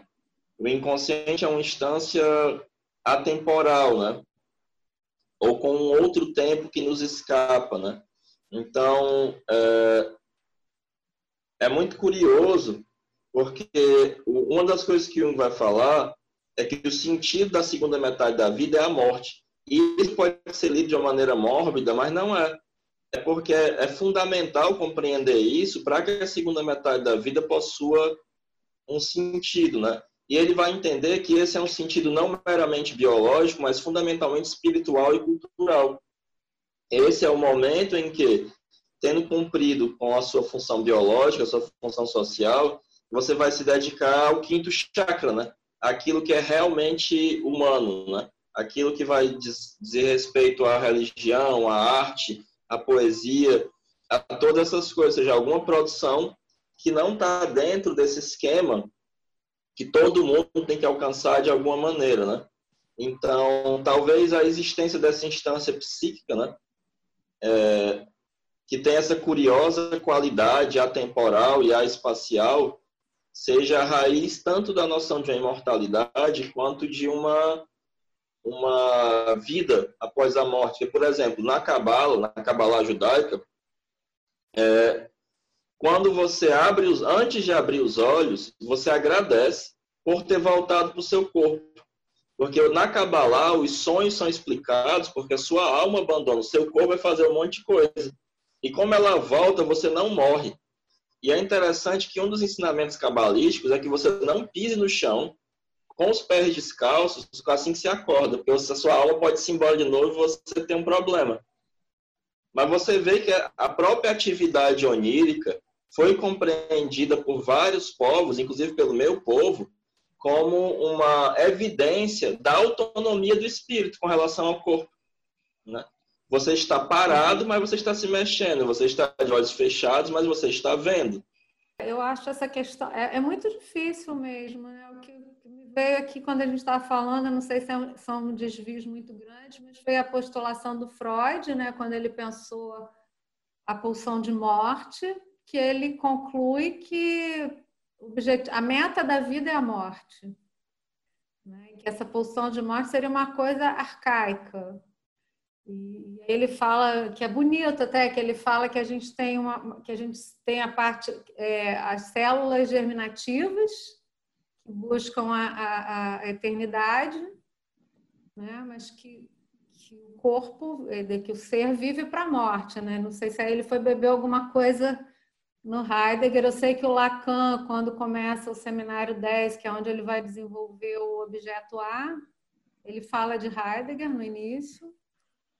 E ele vai dizer isso, né? Que a gente vai se separar, a gente tem que consentir alguma coisa de perda do ser para se tornar sujeito, para entrar no campo do outro e o campo do, dos significantes. Né? E eu, eu gosto de simplificar isso dizendo que é, a gente nasce e a gente recebe uma porção de coisas, né? Uma, seu nome, seu sexo, seu gênero, alguém te atribui várias coisas e você perde todas as outras, né? Então, quando eu ganhei o nome de Grisel, eu perdi todos os outros nomes e, e, e, para me tornar um sujeito eu tive que consentir, com, vamos dizer, com a Sim. morte de todas essas outras possibilidades, né? Mas assim, a, a, essa parte mais é, que acontece depois que o nosso corpo morre, eu não vou muito por aí, não. Eu sou agnóstica, eu acho que é um campo assim que não, eu não tenho muito como falar sobre isso. Eu, eu gosto de ouvir, gosto de considerar, mas eu não, não tenho assim nada que eu adoto como verdade sobre isso. Que é um pouco duro. tipo assim, é, é mais confortável, né? Seria mais confortável se não fosse assim, né? É, sobre tem uma coisa, gente, que eu até é, até coloquei isso no roteiro e, e, não sei quem de vocês ia ter ia querer falar sobre isso, se todo mundo, enfim. Mas é sobre esse lance da ainda dentro do traba, trabalho do luto, sobre a questão da busca pelo reencontro, né? Quando você quando você perde, né? Quando você enfim, quando você perde esse objeto que vem a desencadear o luto. E aí, a mesma, a mesma Urânia, que eu já citei aqui algumas vezes, ela, ela fala o seguinte, ela diz, o trabalho do luto, em princípio, insere o indivíduo em busca permanente do reencontro. E na medida em que o perdido não pode ser reencontrado, o objeto amado ganha existência como objeto desaparecido e deixa em seu rastro a ânsia desejante, companheira constante do homem. Foi a partir desse ponto que Lacan elaborou o que ele considera a sua invenção fundamental é, no campo teórico da psicanálise, que é o conceito de objeto A, enquanto objeto causa o desejo. E aí é, ele explica que o desejo se estrutura, então, a partir de, de um luto primordial, um luto essencial, que tece essa trama, né, essa trama especial, na impossibilidade e na insatisfação, pois é da condição desejante o impedimento da sua plena satisfação. Ou seja, por definição, o desejo é, é insaciável, né? ele é irresolvível, porque é isso que, o que move a, a enfim, isso é que move o, o, o, sujeito, né? E aí, uma das lições que nos dá a psicanálise, segundo a Urânia, é: enquanto seres de fala, somos frutos de uma perda. Trauma de nascimento, desmame, complexo de intrusão, ético, castração, etc., são indicadores que nos fazem manejar teoricamente nossa caminhada pela vida, regida e determinada pelas vicissitudes do nosso encontro com o outro. E isso ecoa um pouco já o que a Grisel falou agora na última fala, na, na última falta, eu ia dizer, na última fala dela. E aí, é, por que que eu, antes de vocês comentarem isso, eu queria lembrar lá dessa coisa do, da busca do reencontro, do mito do, do de Orfeu e Eurídice, né? E aí eu não sei se o Heráclito vai querer é, é, entrar um pouco nisso, mas é justa, justamente o cara que perde, né, esse, esse, esse grande amor da vida dele. E, e aí ele era, um, um, enfim, tinha uma capacidade incrível, né, é, é, é, é com música e tal. E aí ele, ele desce ao Hades, desce ao inferno para pedir ao Hades que devolva, né, a, a, a, essa mulher que ele amava, que é a Eurice. E aí ele consegue, consegue chegar lá até o Hades, é, todo mundo muito encantado pela música dele. E aí ele pede que ela volte para o mundo dos vivos, né? E aí o Hades diz: tudo bem, ela vai voltar. Mas você vai embora agora, volta para o mundo dos vivos e não olha para trás. Ela vai estar tá atrás de você, mas você não olha para trás, porque se você olhar, tudo vai se perder, né? E aí ele olha, no momento em que ele estava é, ultrapassando né, esse, esse portal, ele olha para trás e aí só vê a imagem dela se despedindo. Ou seja, isso dá conta da impossibilidade né, de, de você recuperar isso, uma vez que, que você perde, enfim, você vai ter que fazer esse luto. E aí, eu não sei se o Heráclito ou se o Márcio e a Grisel queriam fazer alguma é, é, é, amplificação, né? Porque eu acho essa, essa imagem mitológica assim, perfeita, né? Para variar, extremamente é, é, eloquente, né? Dessa, dessa realidade psíquica. Enfim, isso. Ah, Heráclito, vamos lá. É, existe um mito que é igualzinho a esse, mas um pouco diferente, que é de Izanami e Izanagi no Japão. É quase a mesma coisa. Mas concentrando no, no, no mito de Orfeu, Orfeu fracassa, mas surgem os ritos órficos, né? que assim como os mistérios elesianos, eram ritos que lhe ensinavam a alcançar a imortalidade. E é interessante o destino depois de Orfeu, né? Ele é despedaçado por bacantes e a cabeça dele, ainda viva e falando, é levada assim por, por um rio e tem uma série de outras consequências, né? Mas o que eu acho curioso é, é essa coisa retrógrada, né? Porque recentemente eu escrevi um, um pequeno texto falando sobre isso e eu trouxe dois paralelos. Um é da Torá, sobre a destruição de Sodoma e Gomorra, em que os anjos disseram a Ló e a família dele que fossem embora, ele, a mulher e as filhas, e não olhassem para trás. Mas no momento que a mulher dele olha para trás, ela é transformada numa estátua de sal. E eu me recordei também que na epopeia de Gilgamesh, e esse é um paralelo muito, muito interessante. Quando morre Enkidu, que era um, um gêmeo dele, criado pelos deuses para destruí-lo, mas que acaba se tornando seu grande amigo e companheiro, ele se dá conta de que ele também vai morrer. E que não interessa todos os grandes feitos dele como rei, como herói, ele ia morrer. Então ele parte em busca da imortalidade. E tem um momento que para chegar à Ilha dos Imortais, que sobreviveram ao grande dilúvio, né? E quando ele procura o Tinapstin, é, ele atravessa uma, uma, um vale que é guardado por deuses escorpiões. E esses deuses, meio homem, meio escorpiões, só o olhar deles bastava para petrificar. Mas eles permitem que, que Gilgamesh atravesse. E ele passa por 12 léguas de escuridão. E no, no meio dessas 12 léguas de escuridão, ele grita mas ele continua e ele consegue atravessar.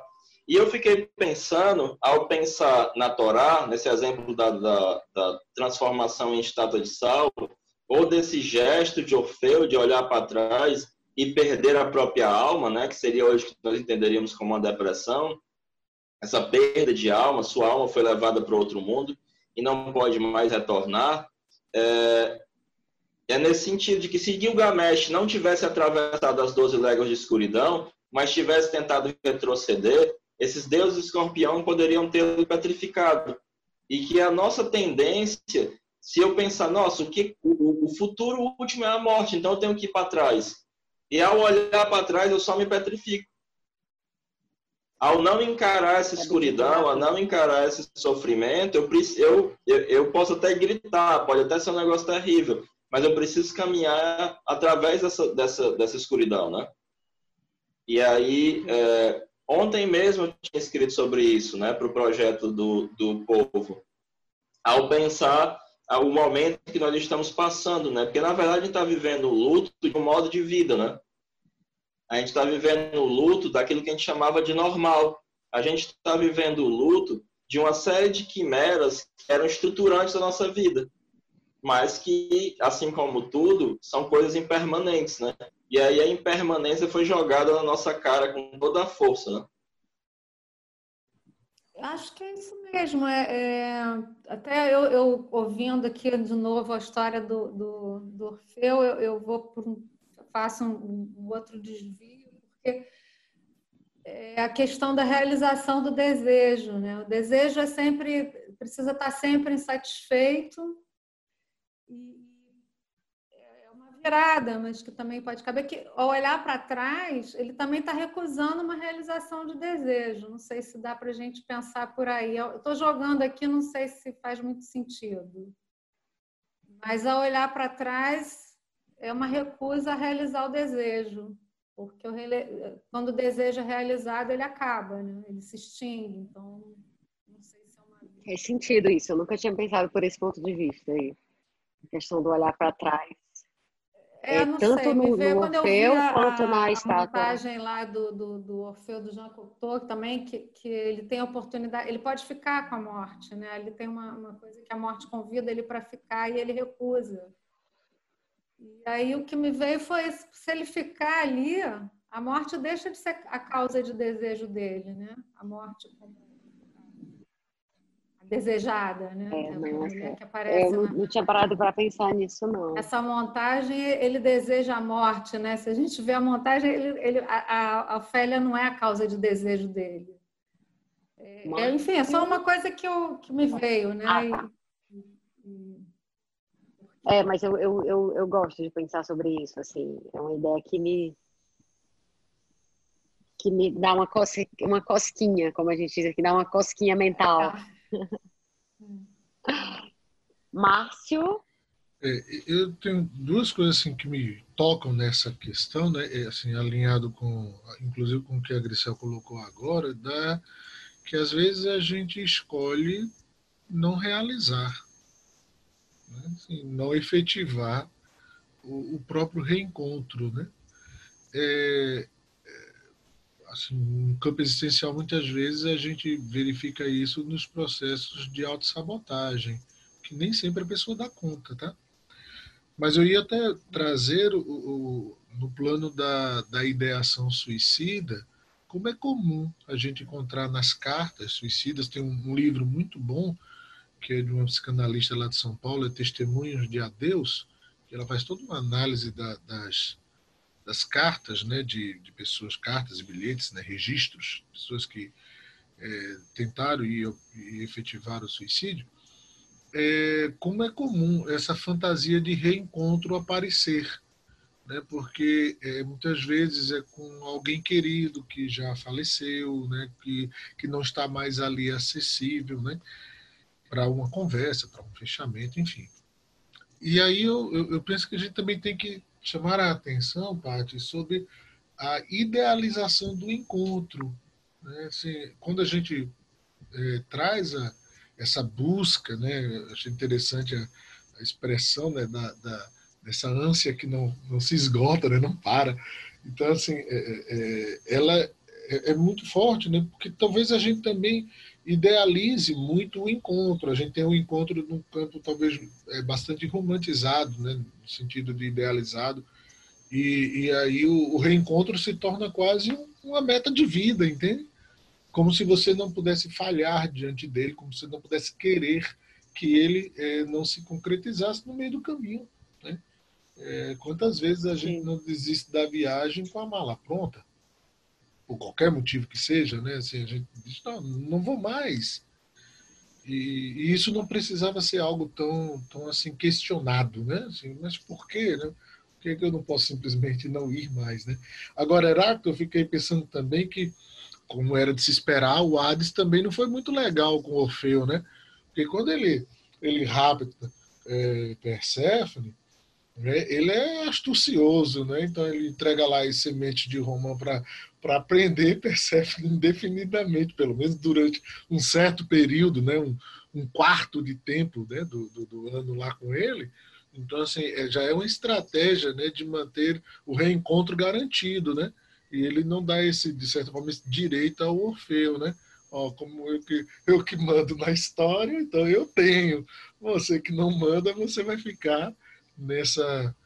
É, vendo, vendo a, a amada virando é, fumaça, né, fantasma.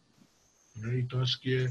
E, e outra coisa interessante, né, né ainda no, no Orfeu, que eu acho muito bacana. Mas né? detalhe, ele é, ele é um deus, né? Isso, mas assim. O Hades e o outro é mortal, então o, o, Deus não tinha que abrir mão, né? Não, não é que ele tenha que abrir mão. Eu, por isso que ele é sacana, porque é Deus mesmo, né? Então, é. Deus ele é sacana. É. Então, então tá justificado. Pode, né? Ele posso, eu posso. Né? Deixa, deixa que é meu essa, né? E, e, e o que eu acho também interessante é que o, o, como Orfeu ele consegue convencer até Hades. Hades não queria né, que ele, que ele é, entrasse lá né, no submundo. E ele convence é, pela melodia melancólica, sabe? Tem uma coisa melancólica, na, tem um certo sofrimento naquela, naquela é, é, pelo menos essa imagem que me ficou, né? Naquela, naquela música, sabe assim? Tem algo que de sofrimento que, que, que muda a vontade dos deuses, né? Assim, é, é para mim é uma cena muito Se interessante. Compadecem, né? É isso, isso sabe? Assim, é, em muito vários bom. momentos, né? Você, por exemplo, é, ó, diante do sofrimento lá do, do, do, pai do garoto, os deuses condenam, né? Desgraçam a vida de Laio e do, do resto do, do de Édipo, em consequência, enfim, né? Então, assim, tem sempre uma coisa que o sofrimento toca o coração dos deuses, né? Então, acho que isso é uma coisa muito, muito interessante para a gente considerar nesse, nessa, nessa discussão que a gente está fazendo hoje. Sim, muito bom, muito bom. São as partes que eu mais gosto são dessas gravações, são esses, esses, esses pequenos insights, assim, que, assim, para mim vale às vezes a conversa toda. Eu adoro, adoro. Gente, e aí é, tem uma coisa que as pessoas falam muito sempre que falam de luto, e eu não queria deixar assim passar né, nessa nossa conversa, até porque eu acho que ela ajuda, ela tem muito desse valor de, de, de ajudar a gente a entender algumas coisas, os próprios processos, é, é quando a gente está vivendo ou, ou, quando tem alguém perto da gente vivendo. Nesse caso, eu estou me referindo às fases do luto, né? E, e assim, tem muito a, a, percepção de que você tem. Os nomes são, são praticamente autoexplicativos, né? Então, é negação, raiva, barganha, depressão e aceitação. Mas, assim, é uma, de novo, eu, eu, chamo a experiência da clínica, né? Mas, assim, é, uma coisa interessante notar é que nem é obrigado você passar por cada etapa, e também não é garantido que você vai atravessar essa etapa. Ou seja, você pode passar por um luto sem, sem passar pelas cinco etapas, digamos assim, e também não é garantido que você passe. Você pode ficar ali preso muito tempo. E aí o Márcio falou sobre essa questão do próprio tempo, né? Do tempo do sofrimento, dos tempos que são diferentes. E eu acho que também tem a possibilidade de você não concluir né, esse processo, assim. E, e aí como é que vocês veem isso? É, no caso da clínica, dá para perceber isso de uma forma mas, de novo, dá para perceber isso de uma forma muito clara? Ou não, não, na verdade isso é uma grande bobagem. Como é que vocês veem essa questão das fases do luto é, a partir da experiência clínica? De novo, não estou me referindo à a, a, a, leitura, nem, nem a, a, a coisa das ideias, assim, só, mas como é que isso se, se, se, se revela, né? como é que se dá na clínica de vocês? É, quem, começar, quem quiser começar primeiro é só dar um grito e falar. Pode começar. Não vou constranger dizendo fulano. Bora. Ninguém quer falar. Ninguém, dá todo mundo vergonha. Pronto, Márcio. Vamos lá, Márcio. É, é, Paty, é, é, de fato, eu não gosto muito da ideia de etapas, né, dessas fases, assim, porque elas é, apesar de entender e achar que elas podem nos dar algum norte da experiência do outro, mas de alguma forma cria uma certa expectativa de etapas no processo do outro, né? É, cria uma exemplo, gamificação, né? Uma gamificação. Eu, tenho, Opa, eu tenho, é, eu tenho um receio de que isso é, enquadre, né? Mais do que é, uhum. nos faça compreender. Agora, tem dois, dois é, primeiro, então, eu entendo como um processo, né? O, o, luto como um processo, que inclusive começa muitas vezes antes da morte, tá? da pessoa querida, enfim, né? doente, familiar. Quer dizer, tem, tem né, muitas vezes a pessoa tem a oportunidade de se preparar para aquela perda e já começa uma certa é, elaboração, um certo processo desse luto. Né? Tem muita gente que já está muito triste sabendo que aquele familiar especificamente pode é, vir a óbito, né? Quando são os casos, uhum. por exemplo, de doenças que já têm um diagnóstico mais comprometido, né? E aí, assim, pensar em processo, eu acho que singulariza né, aquela experiência.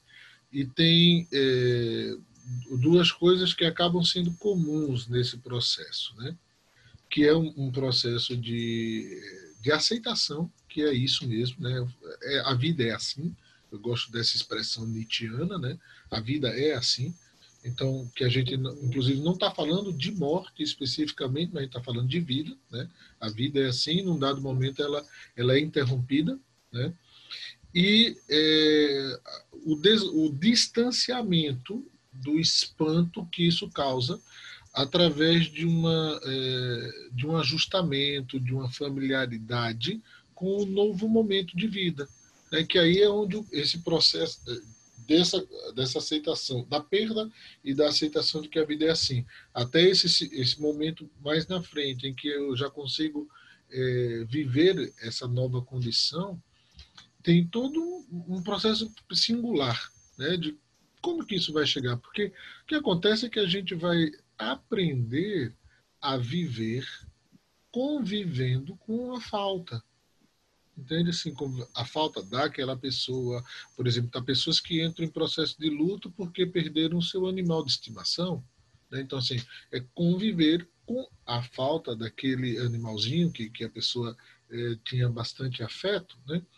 Então, é, é, esse reconhecer o processo que aquela pessoa traz, né, que ela revela para você na confiança, né, na, na, na intimidade, é, é, muito importante. E dentro desse processo, ou seja, até chegar nessa condição onde ela consegue já é, se sentir familiarizada com a nova condição, tem um, uma experiência que eu acho fundamental, que é a experiência de congruência, né, usando uma expressão do, do Rogers, né? Quer dizer, o que é, que é? É eu tentar ser quem eu sou durante esse processo. Dizer, se eu estou num processo, usando aí os termos que você relembrou, né, da, da Kubler-Ross, assim, se eu estou num processo de negação, se a minha experiência é de negação, que isso possa ser confirmado e reconhecido como, como algo que eu sou. Né? Então, assim, nesse momento, eu nego a minha experiência, eu, eu lido com a minha experiência pela negação. Né? isso não quer dizer que eu fico é, que necessariamente teria que, que, estar nessa negação ou que ela fosse algo fundamental no meu processo. O, fundamental é, é, eu entendo, né, pessoalmente, assim como essa congruência de eu ir mudando e mudando a experiência, mas continuando quem eu sou até esse momento em que a vida parece voltar a fluir, né? parece voltar a acontecer dentro de um, de um tipo de rotina, de um tipo de cotidiano, é, em que aquela ausência ela está comigo, né? mas ela não é, interrompe o meu presente, né? usando a expressão do Minkowski. Né? Eu, pelo menos a coisa que... da presença da ausência, né? É isso, isso, isso sendo algo, Paty, assim, é, do cotidiano. Sabe? Assim, é, é uma temporalidade diferente que, em que eu vou me reconhecendo quem eu sou nesse novo momento. Por exemplo, um pai ou uma mãe né, que, que perde um filho, é, e é interessante né, a gente lembrar da história da falta de nome para isso, né? Dizer, assim, é, é uma experiência que leva, leva um tempo para a pessoa conseguir colocar no cotidiano. Né? É, é comum eles se dizer assim, né? Estou me sentindo amputado, né? Perdi um braço, perdi uma parte Sim. de mim. Mas tem um tempo até que ele consiga levar adiante essa, essa perda, né? E, e entender que a vida continuou. Né? Então, acho que, em termos de processo, para mim, a experiência desse novo ajustamento é que me passa como algo bastante significativo. Entendi. Grisel. Ah, Heráclito? Então, Heráclito. Eu acho que esse trabalho, como o Márcio fala, é um trabalho que, que é singular sempre. Sim. E muitas vezes a pessoa vai procurar uma análise pelo sofrimento perda, uhum. né, da morte de alguém, de um luto.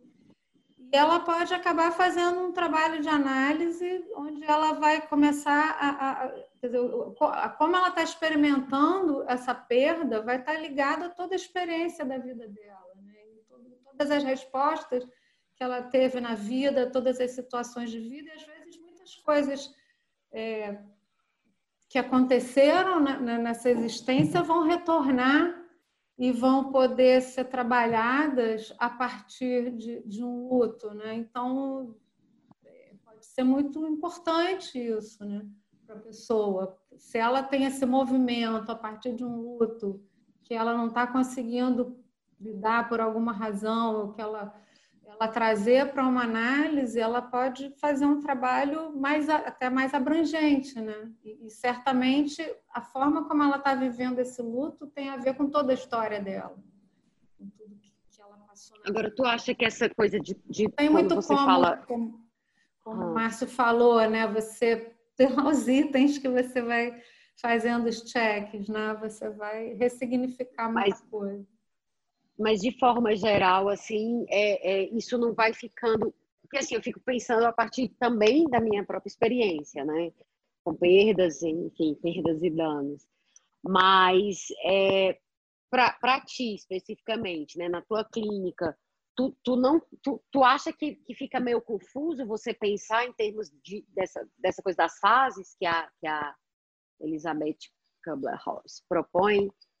Tu acha que, tipo, não, nem sempre quando a pessoa tem, é, é, vamos dizer assim, nem sempre quando ela, ela, quando alguém morre, a pessoa que, sei lá, o pai, a mãe, nem sempre ela vai negar, entende? Nem sempre ela vai ter raiva. Ou, ou, ou pode ser que nada disso aconteça e a pessoa vá direto para a aceitação. Enfim, eu fico, eu tenho uma curiosidade assim, porque como vocês lidam, claro, eu, eu conheço pessoas que já perderam pessoas e tal, mas é diferente da clínica, né? Onde as pessoas estão se supostamente estão se expondo de uma forma mais é, vamos dizer assim, mais autêntica, com menos, menos máscaras, com menos fingimento de que ah, nem doeu, né? Não, elas estão lá para dizer que doeu e que está doendo. Então, assim, essa coisa da, das fases do luto, tu consegue ver algum sentido, por exemplo, na tua clínica, na, na, na, tua experiência com, com os teus pacientes? Enfim, acho eu que acho que pode ter, mas eu acho que cada, cada paciente é, é, o início de um percurso. Então, a partir de que vai ter um, um, um, ter fases que necessariamente vão acontecer, seria até, eu diria, antipsicanalítico. Sim. Eu vou estar escutando a pessoa com a expectativa de que algumas coisas vão surgir Sim. e isso vai que já complete lá até o prejudicar todo o trabalho, né? É, a gente trabalha na clínica com o que, o que vem, o que chega, né? É o material que chega, né? Tem, tem o termo do Lacan que eu acho muito rico, que o analista é o suposto saber. Uhum. Ele, na verdade, ele, ele entra ali para não, não sabendo, né? Sim, é, eu acho genial essa expressão. Entendi, respondido. E tu, Heráclito, a partir da tua perspectiva clínica, como é que tu vê isso, assim? Eu acho que isso tem dois... Eu acho que tem dois lados, né? Primeiro que os conceitos, é, eles têm uma espécie de função, para usar uma alegoria que aparece no livro A Estrutura das Revoluções Científicas, do Thomas Kuhn, que eles são óculos com os quais você enxerga a realidade, né?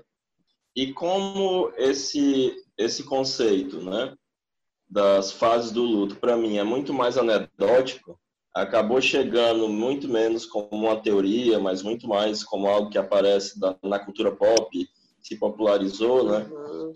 Não faz parte do meu arcabouço conceitual das categorias que eu uso para tentar entender os fenômenos, né? E aí tem esse lado. Por outro lado, né, é, uma das dos aspectos fundamentais tratados pelo Jung, né, que o paradoxo fundamental da psicologia é que o individual não importa perante o genérico, o genérico não importa perante o individual. Então, você vai ter sempre é, um paradoxo aí entre o conhecimento e a compreensão. O conhecimento é aquele da ciência, que vai falar de um ser humano genérico, E a compreensão é aquela que está voltada para o individual, para aquele fenômeno ali irrepetível à sua frente, que tem uma história, uma biografia, uma, um psiquismo que é, é, é uma irregularidade relativa, né? É, então, por mais que de fato, de uma maneira é, é, genérica, se possa pensar em fases, né? Você vai ter que ter um casamento entre as duas coisas, entre esse aspecto que é uma abstração do fenômeno e o fenômeno real, como ele se apresenta em suas vicissitudes na clínica, né? Eu tenho muita impressão né, é, utilizando quase alegoricamente essas fases né, é, para pensar o que aparece, é que os vários lutos a que você faz no processo de análise, eles vão estar sempre numa espécie de momento de negociação, né, em que você está negociando com esse passado o que é que é possível, o que é que não é possível, né, e que a análise, para brincar com essa categoria, que é uma categoria tão popular, é um local em que você vai negociar com o seu passado, né? Em que você vai estar nesse momento de dialogar com essa, com isso que lhe aconteceu, né? É, e que vai ter momentos, né, em que você vai negar, mas não necessariamente nessa ordem, mas que são uhum. coisas que vão, vão, voltam, né? É, porque assim como na psicanálise lacaniana, a psicologia analítica é um a um né? É, em que você está diante desse paradoxo, né? do geral e do individual, do coletivo e do particular, né? em que a pessoa está falando da mãe, todo mundo tem mãe, mas não aquela mãe. Aquela mãe é só dele, aquela experiência de mãe é só dele. Todo mundo passa pelo luto.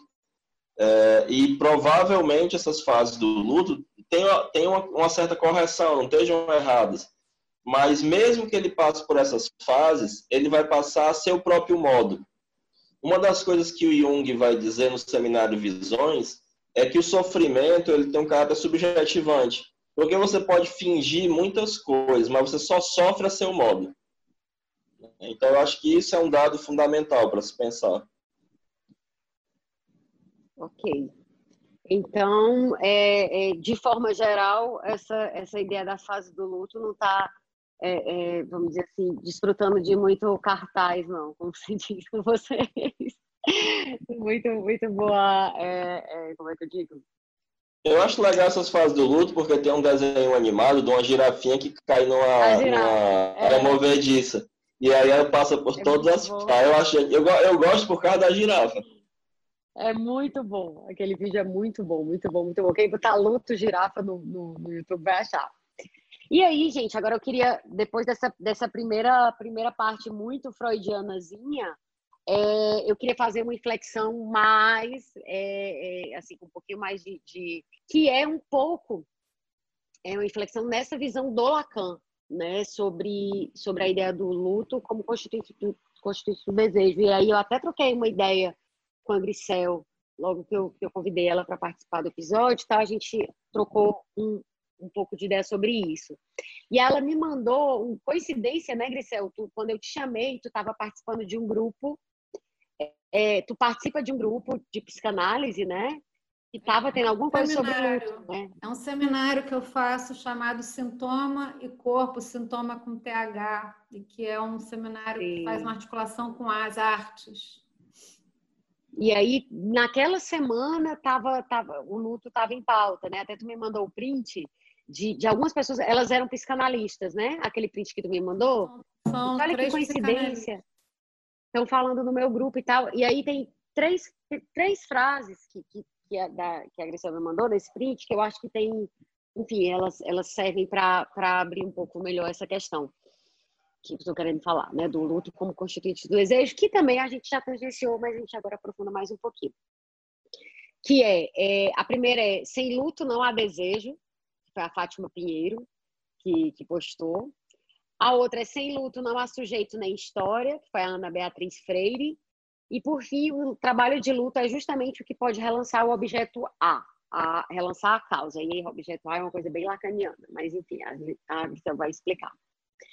E aí, colocando em outros termos, que aí são, é, é, colocando nos termos que o, o Dunker fala, mas, enfim, é mais ou menos a mesma ideia, mas colocada de outra forma, é, ele diz: a falta é operadora dos desejos humanos enquanto trocas. A falta é o que permite que o desejo se desloque, que o desejo, desejo sempre seja desejo de outra coisa, né?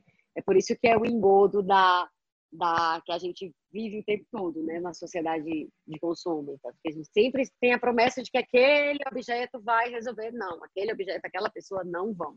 Você vai continuar desejante, ainda bem, né? Graças a Deus. E, e aí, é, Grisel, eu queria puxar bem para ti logo, antes de a gente é, é, passar para os meninos, que é essa ideia desse objeto perdido como a condição do desejo. Você pode falar um pouco sobre isso e aí e falar um pouquinho sobre essa questão do, do que é o objeto A para o Lacan? Olha, isso, isso é, é um pedido assim, muito difícil de atender. Terrível, né? Desculpa. Tá, o objeto, como o próprio Lacan diz, a gente só vai dando a volta nele. É, Mesma coisa que a, gente eu, eu, puxei um pouquinho disso aí na, na, no, nessa desejo pelo luto primordial, que é justamente a constituição do sujeito no que o Lacan chama de operação de alienação, né? que é a entrada. Eu vou tentar falar de um jeito no campo do significante, né? que é o campo do outro. Quer dizer, quando você nasce, já tem um mundo pronto para você, né? com, com, com toda a linguagem. Então, todo mundo nasce no mundo da linguagem, todo mundo é falado antes de nascer, todo mundo, quando nasce, já tem, já falaram milhões de coisas sobre, sobre, sobre a pessoa, né? Todo bebê, quando nasce, já tem uma porção de desejos, né? Ele, ele, ele é causa de desejo e, e, e, tem muita coisa já falada sobre ele. E para se tornar sujeito, é preciso aceitar, consentir com essa entrada. Então, em, né, em algum momento, as coisas começam a se juntar. Então, a mãe fala: Você está com fome. A criança começa de alguma forma aquilo ali passa a fazer um sentido para ela, né? E, e, aí tem várias maneiras da gente abordar isso, né? Uma delas é que quando a criança grita e a mãe diz que ela está com fome e dá o alimento para ela, e algum dia ela vai dizer isso é fome, nem tudo que estava ali vai estar tá significado pela fome, né?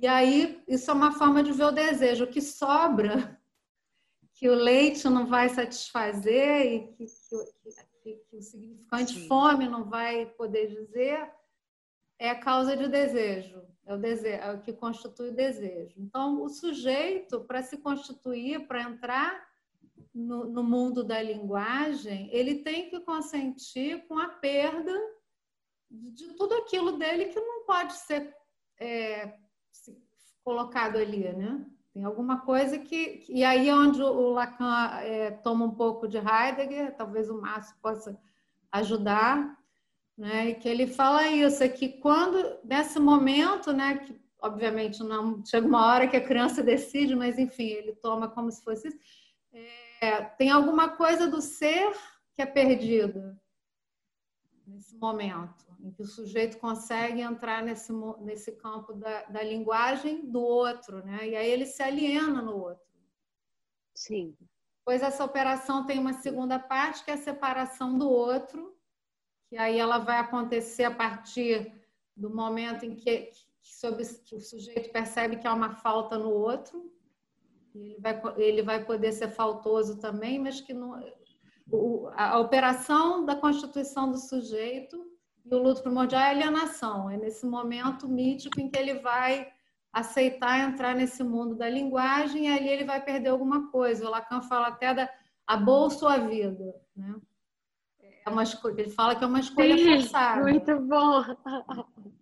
Você escolhe a, a, a bolsa, muito você bom. fica sem a vida. Então você tem que entregar a bolsa, mas você vai ficar com a sua vida com alguma coisa que foi perdida que você teve que Sim. fazer o luto dessa perda. Por aí, eu espero que tenha dado uma É o famoso vai, vão os anéis ficam os dedos, com, né? Com, com, acho que o Márcio pode complementar Márcio, ou, ou você gostaria de falar? Eu, Márcio, tu quer falar alguma coisa? Pronto. É, na verdade, eu vou até para um outro caminho, assim, que eu acho que é complementar, o que vem assim, é o quanto os nossos choros, né, as nossas tristezas, falam de choros e tristezas de outros momentos, né? É, a origem né, da, da tristeza, do choro, do sofrimento, nem sempre ela está naquele momento. E é muito interessante porque a gente não costuma pensar esse lugar de tristeza como um campo mais mítico ou simbólico, né? E, e aí eu acho que tem algo que a, que a linguagem permite, que é o atravessamento temporal. Né? Acho que são duas coisas me passam importantes. O atravessamento temporal, né? quer dizer, eu, eu passo ao outro, é, um, às vezes, registros de tristeza e de sofrimento, de mal-estar, enfim, que não necessariamente são expressos vividos por aquela pessoa, mas que chegam para ela, né? É com a, os relatos de, de, perdas, inclusive no campo familiar, muitas vezes chegam para aquele aquele novo que chegou ali, né? Aquela, aquela criança, né? Os relatos de, de sofrimento, de história, que era muito comum, por exemplo, no caso dos imigrantes, né? Chegando e trazendo as histórias do, dos familiares que foram é, esquecidos ou perdidos com a vida, né? E, e, nesse atravessamento entra aí o lugar da que a linguagem que eu acho traz também, que é o quanto o outro vai me mostrando, vai me demarcando que eu vou deixando de ser é, eu e, e, eu sozinho, né? Então assim, o outro vem me colocar num lugar que é a expressão talvez que Grisão me me permita trazer como complementar é, da alteridade. Né? Então, assim, esse outro, ele de alguma forma, ele vem me, me sacudir. Né? Então, eu, quando ele fala, eu acho muito legal, né? quando se diz assim, ó, antes de eu nascer já tinha um bocado de gente dizendo o que queria de mim, né? Então, assim, então esse outro me sacode. Quando isso chega para mim, enquanto linguagem, é um registro muito forte. Né? Para mim é um registro muito forte. Né? E é aí onde eu penso que a gente talvez possa, possa entender esse luto né, que as pessoas nos trazem, como algo muito mais biográfico do que situacional, né? Não só aquela perda específica, mas como toda uma história de vida, onde muitas é, falas, muitos registros foram sendo construídos, né? Porque o, Heidegger é interessante aí, né? Que ele vai dizer assim que não há uma não há esse ser sem linguagem, né? O que ele chama de Dasein, depois ele vai abandonando um pouco esse termo para trabalhar mais no campo da linguagem, quer dizer, é, é, na verdade, a gente se constitui no mundo como esse ser de linguagem, como essa comunicação com o outro, né? Que aí vai... vai... Márcio, só um parêntese, quando você fala que aquele luto não é situacional, mas biográfico... Apenas. É uma, é uma, outra, é uma, é outra forma de dizer que a gente está reatualizando, né? Nem sempre tá, reatualizando. Exemplo, você está vivendo... Nem sempre a gente está... Melhor é, mas nem sempre a gente o atualiza, tá? Às vezes, como eu disse, às vezes um choro de hoje ele traz hum. as marcas e os sofrimentos de choros vividos ou não, não integrados de antes, entende? Então, às Sim. vezes a, a, gente pode ir para um velório de uma pessoa não necessariamente até nem conhecida, familiar de alguém, e a gente tem um, um choro ali muito forte que, que nos faz lembrar de, de nossos lutos não, não vividos, né? Mas sim, o que eu quero trazer, Padre, assim, o quanto esse lugar do outro né, que chega na minha vida, ele, ele vai tendo importância, né? Porque ele vai dizendo quem eu sou, vai me constituindo, né? E, e, ao mesmo tempo eu também para ele, claro, né? Então, assim, como voltando para a condição do luto, Dizer, o meu sofrimento, a biografia do meu sofrimento, é, da minha tristeza, né, mais especificamente do meu sofrimento, quando eu compreendo, eu vejo o quanto esse outro é importante para que eu reconheça, o, o, inclusive os aprendizados, e também aí sim, né, entra o quanto o outro pode ser útil, que é a função do terapeuta, do analista, para que eu possa atualizar esse sofrimento. Porque o meu choro não precisa ser o choro de toda a vida. Né? Então, assim, eu, eu, é, né, eu, me lembro da minha filha pequenininha matando formigas, né? Então, assim, e ela, foi, pelo menos foi a primeira experiência que eu tenho registro de que ela teve de morte. Quando ela matou a formiguinha lá e a formiguinha não andou mais. Então, assim, o que foi que aconteceu? Bom, ela morreu. Né? A formiguinha que estava andando, que ela matou, ela muito pequenininha, que foi? Ele disse, não, ela morreu. Assim, ela já não, não se move mais. E, e, e eu digo assim, e isso não precisa ser algo que né, vai, vai gerar um sofrimento sem fim. A, a, a, descoberta de que o Papai Noel não existe, né?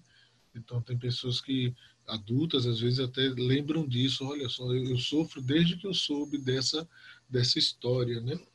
Então eu, eu fico olhando essa essa questão da linguagem como algo que nos atravessa biograficamente, mas que pode ser atualizado de uma maneira saudável para que a gente consiga passar por essas experiências é, com o peso que elas têm. Né? Então, quando a gente está falando assim, o, o, trabalho de análise é, seria conseguir, quer dizer, não seria, mas uma das coisas que você faz é atualizar para que aquele, por exemplo, aquele choro daqui seja um choro daqui e não porque quando era pequena eu queria ganhar um sapato que eu não ganhei. E aí agora eu tô faz sentido isso? A eu vou dizer, eu vou dizer assim, eu não vou falar essa atualização. Não vou falar do trabalho de análise porque eu não, não, não posso estar no lugar do, do psicanalista, né? Então preciso falar de um Sim. outro lugar parecido, mas que não, não, da terapia ou da análise. É isso, é, né? É só por uma questão de, desculpa, de, de, desculpa. É, de, é, não, total. Dessa semântica que ela, ela precisa, ela Sim. tem alguns contornos, né? Então para é, a gente precisar né, uma certa consideração a isso. Mas, assim, é, é para mim o trabalho é nos ajudar a conseguir viver, sabe? Nem sempre atualizados, tá? Porque se a gente coloca também que o trabalho é atualizar, vira uma meta, quase a meta da felicidade de novo, voltando, sabe? Sim. Assim, ó, então assim, ó, tu tá sofrendo, mas tu tem que atualizar teu sofrimento, tu tem que dar conta disso e tal. E é conseguir viver, né? E Claro que a gente busca uma integração, estar mais inteiro nas situações, mas isso, essa busca é meramente semântica, sabe assim, sem produzir esse sentido de vida né, para a pessoa, sem, sem colocar isso como uma meta, né? Porque quando eu vou entendendo a minha vida, eu vou conseguindo dar a ela o contorno possível para a situação, que é isso que eu estava tentando trazer como essa marca biográfica. Né? O, o, o Ariano Suassuna, né, ele diz assim que a, a, morte é a marca do, marca do nosso destino.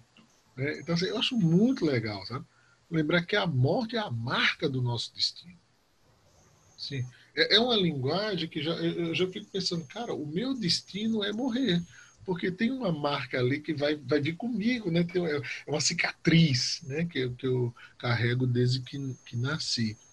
E, e, aí é onde eu, eu, fico como assim, reflexão no sentido de talvez a biografia me permita entender que essas linguagens sobre a morte, sobre o sofrimento, né, sobre o mal-estar, elas são muito mais constituintes de quem eu sou do que a própria ideia de felicidade, de alegria, de riso. Muito bom.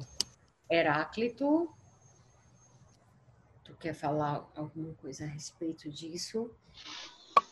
É, é muito, é muito complicado falar sobre a clínica, né? Eu já fiz várias experiências disso na escrita, né? E você sempre precisa se aproximar disso com metáforas, né? porque é, o, o Heinrich Zimmer ele dizia que as coisas mais importantes não podem ser ditas, as segundas mais importantes são mal entendidas, né? É, e isso é uma grande complicação, né? Porque aquilo que acontece na, na, na clínica é da ordem, às vezes, um inefável, né? É, e aí fica muito difícil se aproximar disso, né? você, você se aproxima, né? Você metaforiza isso, você tenta encontrar meios para falar disso. Eu acho que é mais ou menos como falar da morte, né? Porque uma das definições mais interessantes de morte eu vi no filme do Gasparzinho, que a menina perguntou pro Gasparzinho, né? Como é morrer? Ele diz é como nascer, só que é o contrário. Porque a gente, a gente não lembra como é nascer. Só que nascer não interessa, porque a gente já nasceu. Mas ninguém lembra como é que é. É uma experiência completamente perdida. E foi uma coisa até que eu te falei, eu espero estar muito acordado quando eu morrer, porque eu quero ver como é que é. Eu quero ter toda a experiênciazinha completa, saber como é que é e tal. Porque você vive a vida todinha e no final você morre, ainda nem sabe como é que é morrer. É como uma série que você perde o, o, a, o final da temporada. Você perde o último, o último episódio. É, então, essas perguntas sobre, sobre a clínica, eu gosto muito de lembrar, e eu lembro sempre aos meus alunos, né, uma passagem que fala que uma afirmação psicológica só é verdadeira se eu puder afirmar seu oposto, né? Então, se eu digo que eu estou ali para atualizar, pode ser também que eu esteja para não atualizar, né? Então, é, é, lidar com a infinidade estonteante de paradoxos que desafiam a nossa capacidade descritiva, né? Total. Muito bom. E assim, é pra, só para a gente fechar essa parte do, do, do, luto como constituinte do desejo, porque foi assim, teve um, o título desse episódio, eu fiquei tempo todo assim, tipo, luto, luto, luto, só, só conseguia pensar luto. É só o, o tema, o tema era, era o título. E aí ontem me veio essa ideia de deserto, sabe? De deserto e de travessia. E aí teve uma coisa que eu li depois de ter pensado nessa, nessa história que, que, que eu achei, assim, desenhou muito para mim essa coisa, sabe? Foi num artigo de, de duas psicanalistas, Glória Castilho e Angélica Bastos. No final eu vou, vou deixar a dica do artigo. E aí elas falam que o luto constitutivo da, da estrutura do desejo não dispensa o sujeito do trabalho de luto. Acho que a Grisel vai gostar disso. Ela não dispensa o sujeito do trabalho de luto, quer dizer, o fato de o luto ser constitutivo da, da estrutura, né, da gente. E aí ele não dispensa a gente de fazer esse trabalho ao longo da vida. É justamente porque o, o, luto fundamenta a estrutura do desejo, um novo luto é convocado sempre que a perda se interpõe e quando não é atravessado, os caminhos do desejo se obstruem, que significa dizer que são duas ordens de luto, mas é, estrutura e experiência são dimensões articuladas. E aí eu vou, vou, vou jogar isso para a Grisel, porque essa ideia de, de travessia é uma coisa que eu, eu, fico, eu tenho falado muito nessas épocas de pandemia, né? Isso me veio de uma conversa com uma amiga, uma vez que eu estava numa época assim, péssima, sofrendo muito emocionalmente, muito, muito triste, muito arrasada. E aí ela falou: É, isso é uma travessia, mas você vai chegar do outro lado, na outra margem.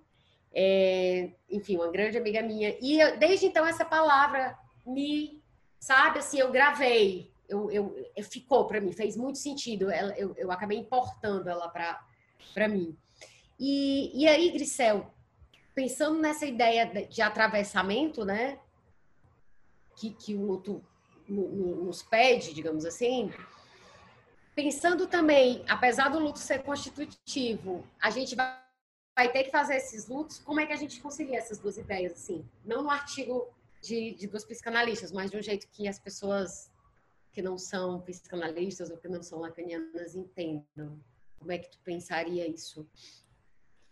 Não, fica muito difícil. Inclusive, quando a gente falou, depois eu fiquei pensando nisso, né? Porque parece assim, uma coisa leviana, você falar, ah, luto é constitutivo do desejo. Aí parece que não tem dor, que não tem sofrimento. Vai lá, terra, que é ótimo, né? É ótimo. Não é assim, né? Isso ninguém tem que. Senão você vai falar, então toda hora eu tenho que, que sofrer, perder alguém para passar pelo luto, para não, não é assim, né? É, mas talvez para a gente valorizar o que você está chamando de travessia, que eu gosto muito quando Freud chama de trabalho do luto. Né? Não é que a gente tenha que ficar toda hora passando né, por, por perdas tão radicais para a gente poder atualizar o desejo, isso não faria sentido. Sim. Mas quando a gente está diante da perda, né, a perda aconteceu, uma real, é, a gente precisa de um trabalho. Ou a gente vai como. Freud sempre é bom a gente voltar nele, né? Ou a gente vai morrer junto com o objeto, que é uma escolha também. Né? E, que, e, inclusive que a pessoa tem que ter o direito de fazer, né? mas é, se ela puder fazer um trabalho de luto né? e fazer essa travessia, como você falou, ela vai poder. O, o, Freud tem uma outra imagem que eu gosto muito, que é do protozoário que lança seus pseudópodes, como se ele tivesse tentáculos, que seria ah, o investimento libidinal, ou pode chamar de desejo. Então, ele vai investir, ele vai lançar nos objetos. E se o objeto é perdido, esse, esse, esse investimento tem que ser recolhido né? para poder ser relançado. Então, é, é, nesse sentido que o luto permite que o desejo possa ser, vamos dizer, reencontrado, né? Então, a partir do trabalho de luto, de, de, recolher esses investimentos, de fazer alguma outra coisa com, com essas representações, com essas memórias, com essas lembranças, dar um outro lugar para elas, né? que vai permitir com que a gente possa voltar a ter interesse por outras coisas. Isso requer tempo, requer trabalho e deve ser respeitado, né? Não é que, ah, que bom, então agora né, não, não é por aí. Eu fiquei bastante preocupada com isso quando eu fiquei pensando no, no, na nessa... Pelo menos assim, para mim não não não, não, nem se preocupa. Para mim, nenhum momento cai dessa forma, assim. E eu acho que, que tudo que a gente está falando aqui meio que, que mostra é, que, que, não é essa, né, a direção. Não é assim, ai, tipo assim, vou ali, tipo, me cortar toda para poder. Não, não é isso. Eu vou aqui me, sabe, jogar alguma coisa. Não é isso. É assim, é você entender que tem coisas que você não vai controlar, né, que vão acontecer na sua vida, vai, vai haver interveniências que você não vai ter como. E aí, o, o, o que vai estar dentro de um certo espectro, né, de, de escolha é quer dizer, o certo, né? Mas é, é, é você fazer esse trabalho, assim. E aí algumas pessoas, eu entendo, inclusive, é como, você falou, né? Tem gente que vai escolher outra coisa. Eu entendo, inclusive, o direito de determinadas pessoas a não quererem passar por isso e a quererem ficar presas a um determinado. Eu, eu compreendo. Eu acho que está dentro de uma de um é uma escolha de foro muito íntimo, sabe? Eu não acho que por, por, um lado, por mais que eu acho que a vida seja um negócio incrível, que a vida é maravilhosa, e apesar né, dos pesares, mas eu acho também que a gente tem que estar aberto para que haja uma escolha que não vai nessa direção do que eu estou defendendo aqui, entende? Que eu, eu penso que quando você passa por um processo de luto, e aí é como se fosse um, um, uma coisa de renascimento mesmo, essa imagem que me vem, sabe? Pode sair algo muito bonito do outro lado. Pode sair uma coisa incrível. Mas também, de novo, tem um, uma coisa da escolha. E tem gente que pode escolher assim: não, não, eu não quero passar por isso. Eu quero, por exemplo, acabar com tudo isso. Eu não defendo, mas hoje eu consigo compreender. Não sei se eu estou falando uma coisa muito polêmica para uhum. vocês que são psicólogos e, e psicanalistas e analistas, mas é, eu penso isso, assim. Eu, eu, vou dar ênfase a uma coisa que a você falou agora há pouco, que é, é esse retorno do desejo, né? Então, assim, que é na ideia da travessia, a ideia de desejo, inclusive, é o poder ficar olhando as estrelas, né? Ficar né, olhando as estrelas. Isso, isso tem tempo, né? Eu preciso de tempo para ficar olhando as estrelas. Então, na travessia, Paty, a gente também precisa parar. Né? Porque a travessia não é só seguir. Né? Há o tempo de seguir e há o tempo de parar, como já já sinalizava o I Ching, né? Assim, ó, tem um tempo que é de parar, tem um tempo que é de seguir. E, e, e aí eu acho que é importante, assim, porque eu preciso do tempo para que o desejo retorne não necessariamente é o, é o, o, desejo antigo, né? Porque essa saudade do, do paraíso perdido, ela é, chega a ser incômoda, né? Porque é uma, é é uma falta não realizável, né? Então, assim, quando que eu vou me encontrar com esse paraíso perdido, né? Nunca, na verdade, né? E, e aí, voltando para essa questão da, da, da possível escolha de finitude, é, eu acho que a gente não está discutindo, na verdade, as questões, digamos, bioéticas, né? A gente está falando do sofrimento e da vontade da pessoa ou da possibilidade da pessoa de se posicionar perante isso. Seja que sofrimento for esse, se a gente chama de angústia, se a gente chama de solidão, seja, dê o nome que se dê a ele, entende? Mas a pessoa poder estar diante do próprio sofrimento de uma maneira consciente, de uma maneira autônoma, sabe dizer assim, olha, eu quero eu quero lidar dessa forma com esse sofrimento. Então a gente não está aqui indo, evidentemente, né, para o campo da, da bioética, né, é, é, novamente é, pegando Nietzsche, né, quando ele diz assim que um pensamento de morte pode ser um grande alívio para uma noite ruim. Né? Então, assim, é, às vezes a gente nem isso pode. Né? Então, assim, né? quando você. A própria ideia, né, da, a própria expressão de ideação suicida como fator de risco, significa né, implicitamente que eu não posso pensar sobre isso. Pensar já quer dizer que eu já estou no quadro de risco. Quer dizer, é, é, é, é não ter espaço, gente, para sofrer, entende? E para falar disso, tá? Então, acho que, né, evidentemente, não estamos voltar a enfatizar em discussões bioéticas, né? Mas Sim. estamos falando de que não tem espaço para o sofrimento e que o desejo, né, nesse campo de quem está sofrendo, parece ser uma coisa desvinculada, fora completamente do sofrimento, que ele não poderia ter desejo ali no sofrimento, entende? Quer dizer, se o meu, o meu desejo só poderia ser o desejo que fizesse eliminar o sofrimento. Então, assim, por isso que eu digo que às vezes é preciso parar e ficar olhando as estrelas, né, até que o desejo retorne. Heráclito. É engraçado, né? Essa coisa do suicídio é polêmica no Ocidente porque ele é pecado. Porque o tirar a própria vida é um pecado mortal. Inclusive, foi transformado em pecado na igreja primitiva porque a vida era uma merda no Império Romano. E aí dizia assim: quando você morrer, você vai para o céu. Ah, vou adiantar aqui o processo. E além disso, é, foi muito comum, como havia uma tendência à concretude né, na, na, antiguidade, de que as pessoas buscassem ativamente o martírio. Né? Elas bu buscassem uma situação em que elas passassem por esse martírio. É, mas em outras situações, em outras culturas, por exemplo, é, Catão, em determinado momento da sua vida, ele tenta se matar. E ele tenta se matar depois da leitura da, da, de Sócrates, de Platão, ao ler sobre a apologia de Sócrates, né, sobre o suicídio de Sócrates. E o salvam de se matar e depois ele se mata de novo. Né? Ele faz uma, uma escolha, assim como Sócrates fez uma escolha, né? que coloca a vida espiritual ou determinado valor acima da vida biológica, né? Assim como, por exemplo, no Japão, no Oriente, fora desse espectro é, é, judaico-cristão, é, o suicídio é visto de uma maneira completamente diferente, né? Sim.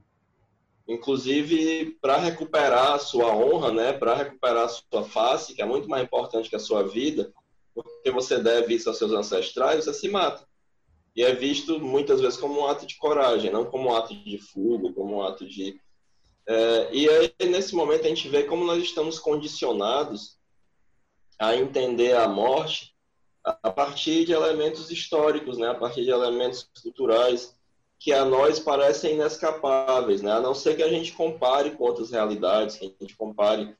E aí, é, é, a quem pertence a nossa morte, senão a nós mesmos, né? Mas parece que não, né? Parece que é proibido achar isso. Verdade. Verdade, é um terreno sempre muito pantanoso. Gente, hoje é o dia, assim, e faz muito tempo em que a gente não está tão disciplinado com o horário. Eu estou com muito orgulho, assim, estou muito feliz, porque a gente, com, assim, finalmente, com certeza, Heráclito, eu acho que tem. Nem lembro qual foi a última vez que a gente conseguiu terminar no prazo, assim. Mas, então, agora, já a gente já se direcionando para os últimos, os últimos tópicos de, desse episódio de hoje, eu queria dar uma reforçada nesse lance do, do que o Heráclito já, já trouxe a visão do Jung é, em alguns momentos hoje, mas eu queria reforçar de novo, é, reforçar de novo, é, reforçar essa ideia da, do Jung sobre a crença nos espíritos, porque eu acho, Heráclito, que quando ele fala desse aspecto maléfico né, dos espíritos, né, dessa crença no espírito, dessa pessoa que se relaciona com esse espírito, que, esse, que isso é sempre ruim, dá muito conta de você, como eu falei antes, de você não se desprender, né? De você não deixar ir, né? de você não fazer o processo. E eu queria que tu falasse só um pouquinho mais disso, porque naquela hora tu falou, mas foi uma, foi uma, uma coisa meio rápida, assim. E, e eu acho que isso é interessante, porque dá conta de você se negar a desapegar, né? Desapegar de quem foi, entendendo que aquilo não está mais ali. É, porque essa imagem é, psíquica não desaparece, né? E o Jung vai falar na energética psíquica dentro do princípio da equivalência, né? Nós lidamos com um sistema psíquico que é parcialmente fechado e pelo princípio da conservação de energia, essa quantidade de energia que desaparece em uma, em uma porção do sistema reaparece no outro, né? Então, desaparece da consciência, do campo da consciência, essa energia que está investida naquela, naquele objeto, que agora está morto, mas ele, ao retornar regressiva ao inconsciente, pelo princípio da equivalência, ele reativa regressivamente uma condição estrutural luminosa do sujeito que vai ter agora, junto com essa energia, um efeito maléfico, né? Porque é muito diferente você é, é, ter essa experiência numa cidade, em que você pode ir para um hospital e ficar lá. Agora, se você está acossado por um espírito e você se distrai no meio de uma savana, pode aparecer um rinoceronte e lhe matar. Então, necessariamente, isso vai significar a sua morte, né? Uhum. É, é, é, é, preciso um grau de atenção completamente diferente, né? É, nós temos determinados luxos na cidade, mesmo no campo. Se você ficar sendo besta num campo, de vez em quando a Aparecida me fala das cobras que aparecia lá em Solonópolis, ela ia tirar uma goiaba, aparecia uma cobra. Se você estiver aqui pensando ou, ou, presa a uma imaginação mórbida de uma pessoa que morreu, essa cobra vai lhe picar, né? Uhum. E aí isso se liga a, a, a um aspecto né, é, é, luminoso. Né? A, a, a Marilyn von Franz, inclusive, vai lidar com vários contos de fadas que, dão, que falam sobre isso. Né? Inclusive de um tipo de aparição que na hora que ela se apossava de uma pessoa, ela meio que arrancava os braços e as pernas e transformava em, em pontas de lança com os ossos, né? E perseguia as pessoas com isso. Porque, em termos da psicologia analítica, possessão é estar identificada a uma, a uma imagem luminosa arquetípica, né? E aí você perde a sua humanidade, você perde a sua individualidade diante disso. Então é sempre um negócio bastante negativo, né? Lidar com esses aspectos. Eu acho que essa coisa da, dos espíritos só passou a ter algum sucesso no final do 19, quando virou moda, né? Ser médium, é, a teosofia, a Blavatsky, essa coisa. Teve toda uma, uma epidemia de mediunidade e, e mesas que se moviam, né? E essa comunicação com a morte, né? É, talvez já na esteira da, da, da da, da morte, né, da, da, da, do enfraquecimento do, do cristianismo, né, e das certezas que se poderia ter metafísicas acerca da, da morte, né, e uma vontade de se relacionar com os mortos, que é uma coisa muito doida. Você vê como o branco é uma pessoa, uma pessoa doida, porque qualquer africano saberia que se relacionar com os mortos é perigoso. Aí os brancos vão lá, não, vai, baixa o morto aí pra gente conversar com ele, entendeu? que é um negócio assim, gente, pera, muita calma, né? Perigoso. Não faço não, psicologicamente dá ruim, né? Verdade, faz sentido.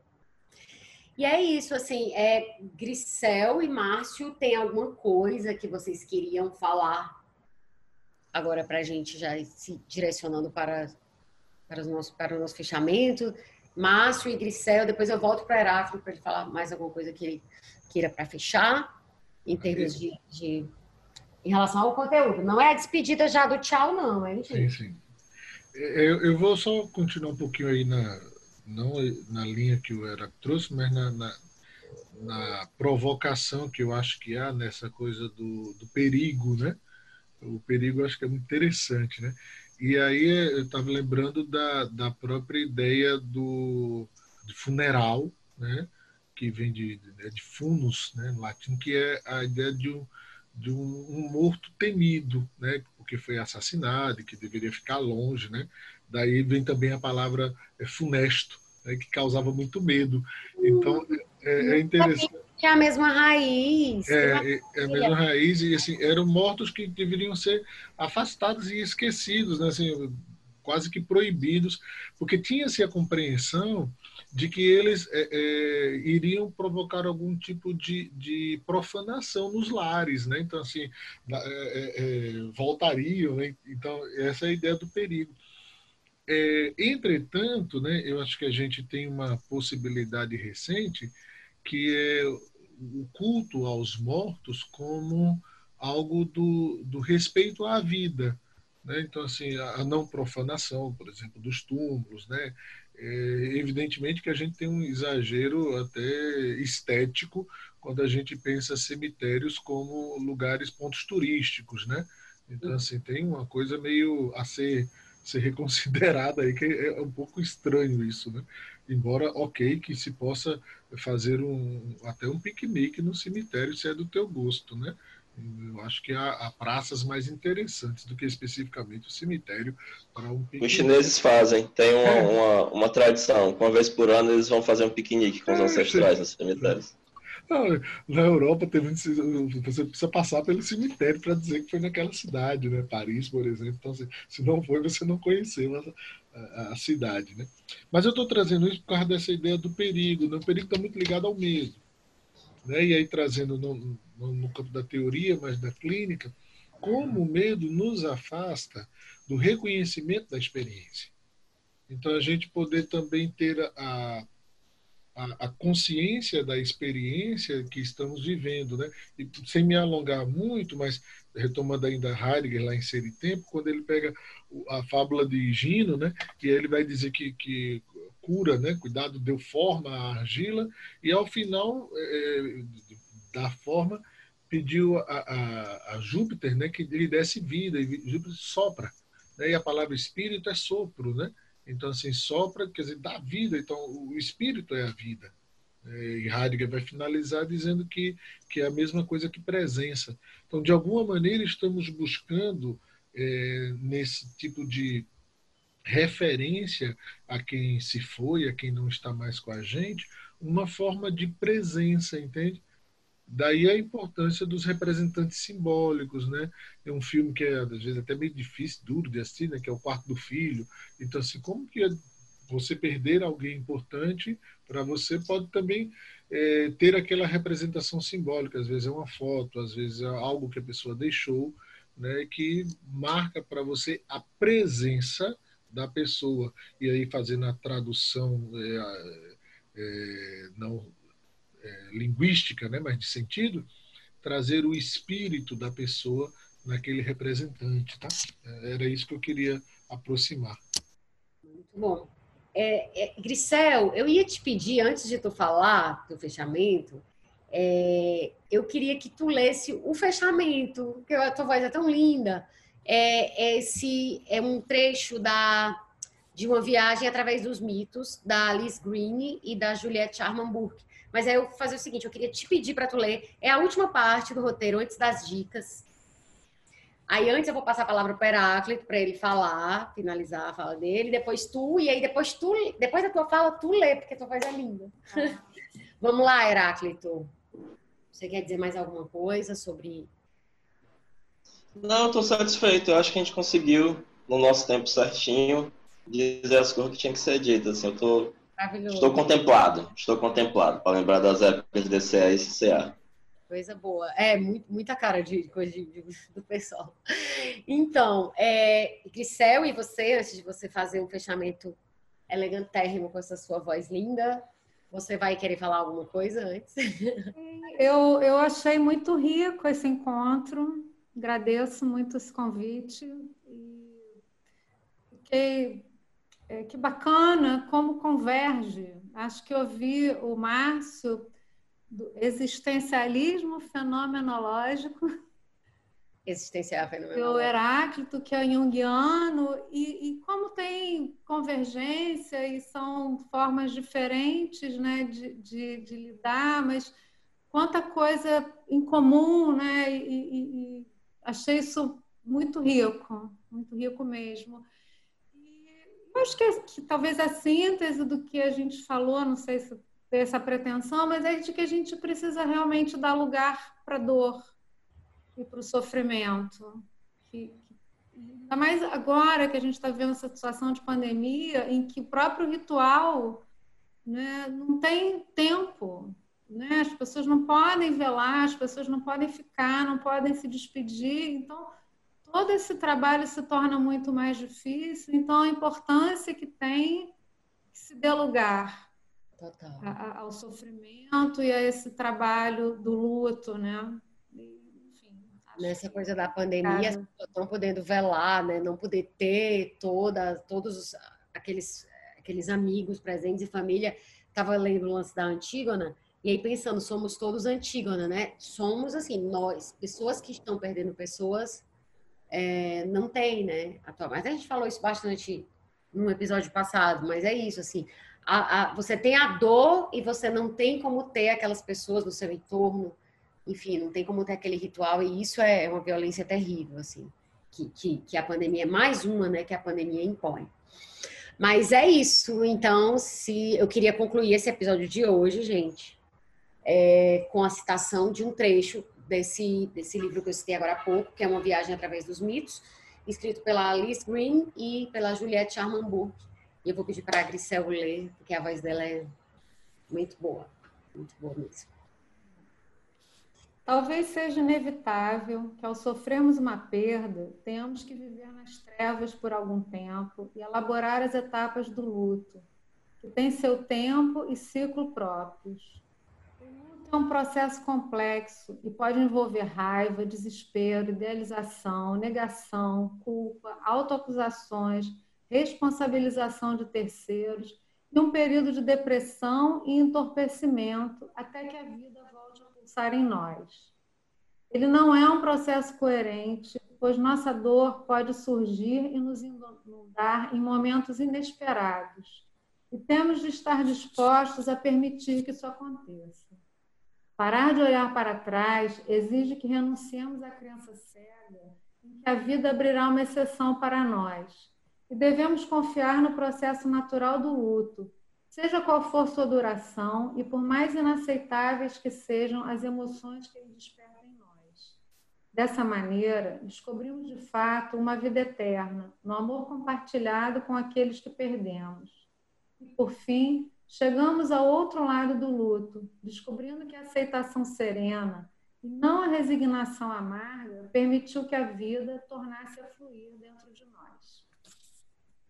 Muito obrigada, Grisel. Eu achei que quando eu li isso, assim, eu, eu pensei, cara, é, é, assim uma coisa que eu, eu acho que sintetiza muito bem e acho que sintetizou muito a conversa da gente, sabe? Assim, eu tinha a impressão antes e agora, uma vez realizada, né? É, essa conversa, esse diálogo, eu tenho muita essa sensação, assim, de que, de que faz muito sentido esse texto. Espero que faça sentido para outras pessoas também. E é isso. E as dicas né, do, do, episódio de hoje são muitas, muitas, muitas, muitas, muitas. Eu não li todos, eu vou logo avisando, né? Então vamos lá. Luta e Melancolia, do Freud, que foi dica da Grisel, logo que, que eu chamei ela para fazer o episódio, ela já jogou esse livro que é a base, né? Que foi inclusive a base desse episódio. E lembrando que a edição da COSAC Naif é que tem o pós-fácil escrito pela psicanalista Urânia Tourinho Pérez, que foi bastante citada nesse episódio. O outro é o seminário livro 4, A Relação de Objeto, do Lacan. Considerações atuais sobre a guerra e a morte, do Freud. E a função constitutiva do luto na estruturação do desejo, que é o artigo que eu citei, das psicanalistas Glória Castilho e Angélica Bastos. E há algumas outras obras que eu não consegui ler, obviamente, porque, enfim, eu sou um ser humano, não sou um robô, não ia conseguir ler tanto livro em tão pouco tempo, mas foram é, dicas chanceladas todas pelo Márcio. Márcio, então a responsabilidade é tua, viu? Esses são os links que os, os livros estavam naquele link que tu me mandou, estão bem guardados aqui. Que é Sobre a Morte e o Morrer, da Elizabeth Kubler-Ross, que é a, a que formulou né, a, a aquela, aquela ideia das seis etapas do, do luto. O outro livro, Luto, Estudos sobre a Perda na Vida Adulta, do Colin Murray Parks. Morte e Desenvolvimento Humano, da Maria Júlia Kovacs. Educação para a Morte, também, da Maria Júlia Kovacs. História da Morte no Ocidente, do Felipe Arries. Não, Felipe Arries. E Aconselhamento do Luto e Terapia do Luto, de William Worden.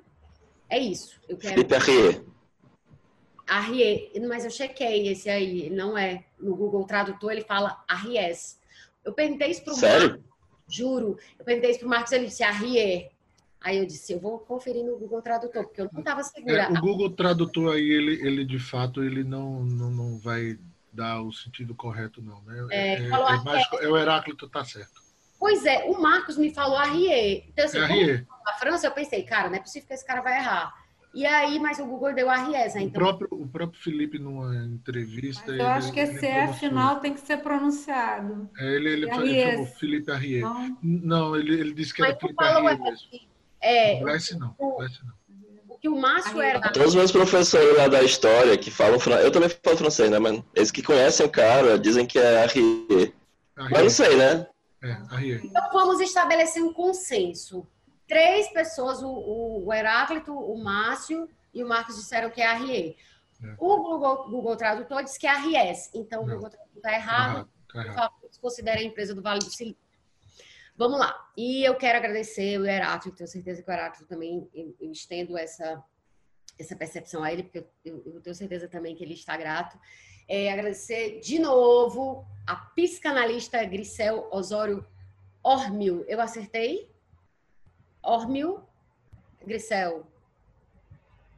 Então vamos lá. E ao psicólogo e professor Márcio Artoni por virem conversar com a gente hoje e também por algumas ideias trocadas durante a pré-produção desse episódio. Meu profundíssimo é, a vocês. E aí, assim, vocês vão dizer, falo de novo, ah, a pessoa, a Patrícia só fica morrendo de elogios para os convidados do podcast, mas é verdade, porque sempre quando penso em convidar alguém, eu sempre penso em convidar pessoas que são massa. E sempre que o Heráclito sugere... Haveria de convidar para esculhambar o povo, né? Pois exato. Não, e outra, para convidar, você teria que conviver com gente, né? Eu convidei esse cara, ele não vale nada. É. Chamei ele aqui porque isso aí, ah, meu Deus do céu, é...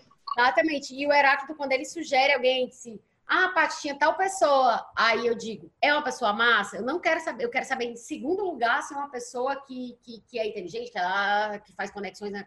Quero saber primeiro se é uma pessoa massa, porque isso, para mim, é, é o inegociável da questão. Então, assim, quem quiser dizer que eu realmente estou babando muito os entrevistados, pode dizer que é verdade, porque eles merecem, eles são, enfim, maravilhosos. E vocês, lamento que vocês não os conheçam pessoalmente, porque eles são ótimos. e é isso, eu também é, queria agradecer a, a ouvinte Leonísia Mota, que é arroba LeonísiaMF, que deu feedback sobre o áudio, que o Heráclito citou no começo. É, ela se referiu a, a, um episódio em que a voz do Heráclito estava muito alta e a minha estava muito baixa. Então, espero que essa tenha ficado um pouco melhor. Eu sei que o áudio da Grisel nesse, nesse, nesse episódio ele vai estar tá com umas variaçõezinhas. Vamos ver o que, que a Mari consegue fazer aí, né? No, no, enfim, na correção. A gente passou já o problema para a área técnica. Eu espero que esteja resolvido. Mas é aquela história, dizem que o perfeito é melhor do que. Quer dizer, o feito é melhor que o perfeito, né? E eu acho que o feito é melhor do que o perfeito nunca feito, né? Se tivesse o perfeito, seria melhor que o feito, mas enfim. Então, é melhor, não é, Heráclito? A gente está aqui gravando, mesmo com os defeitinhos lá, mas pelo menos a gente não está fora do ar. Então, a gente precisa que vocês sejam compreensivos, porque a gente não está no estúdio. E a gente reforça o convite para você assinar o Assim Caminha a Humanidade no Catarse. Além de manter o projeto que gera reflexões sobre o conhecimento, você vai ter acesso a um link exclusivo para participar de uma live mensal com o Heráclito, porque enquanto não tiver produção, lá, lá, lá, eu não vou fazer live tão horrorosinha.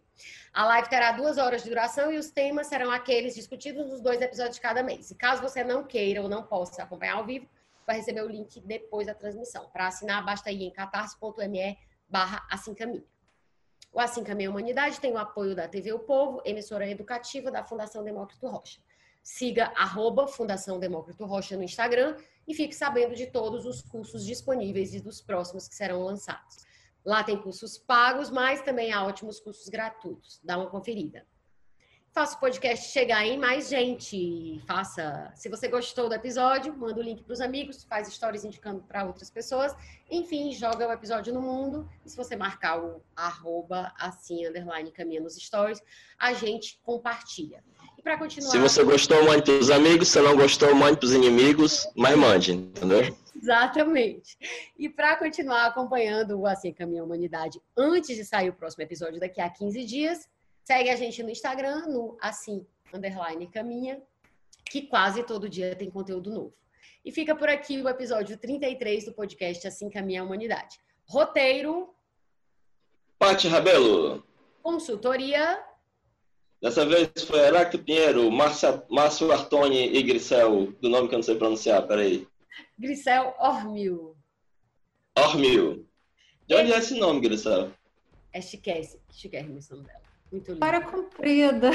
É um nome holandês que foi adotado, segundo consta, para substituir um coelho. Nossa, de coelho para Ormil. É, é uma história comprida, eu não sei direito. É do tango para Holanda, é da, é da Argentina para Holanda, né? É toda uma história é. geográfica. É, edição. Mariana da... Vieira. Arte da Vida. Pati Rabelo. Curadoria de Instagram e blog. Pati Rabelo. Comercial. Heráclito Pinheiro. Coordenação de produção. Chico Marinho. Estratégia Digital. João Vitor Duma. Super obrigada por ficarem com a gente até aqui. Até o próximo episódio, daqui a 15 dias. Beijo, despeçam-se, convidados. Tchau, tchau, gente. Ah, obrigada. Tchau, ah, gente. Um beijo grande a vocês. Gente, isso é histórico. A gente está terminando 16h59. Vai virar o mostrador para 00. Não tô acreditando. Meu Deus, vocês realmente são seres humanos. Parece o desfile da escola de samba que acabou é. no, no, segundo final. Nota 10. Pontualidade, 10. É isso, gente. Beijo, viu? Obrigada. Beijo, beijo obrigado. Tá, tchau, tchau. Obrigado, Márcio. Obrigado, Grisel.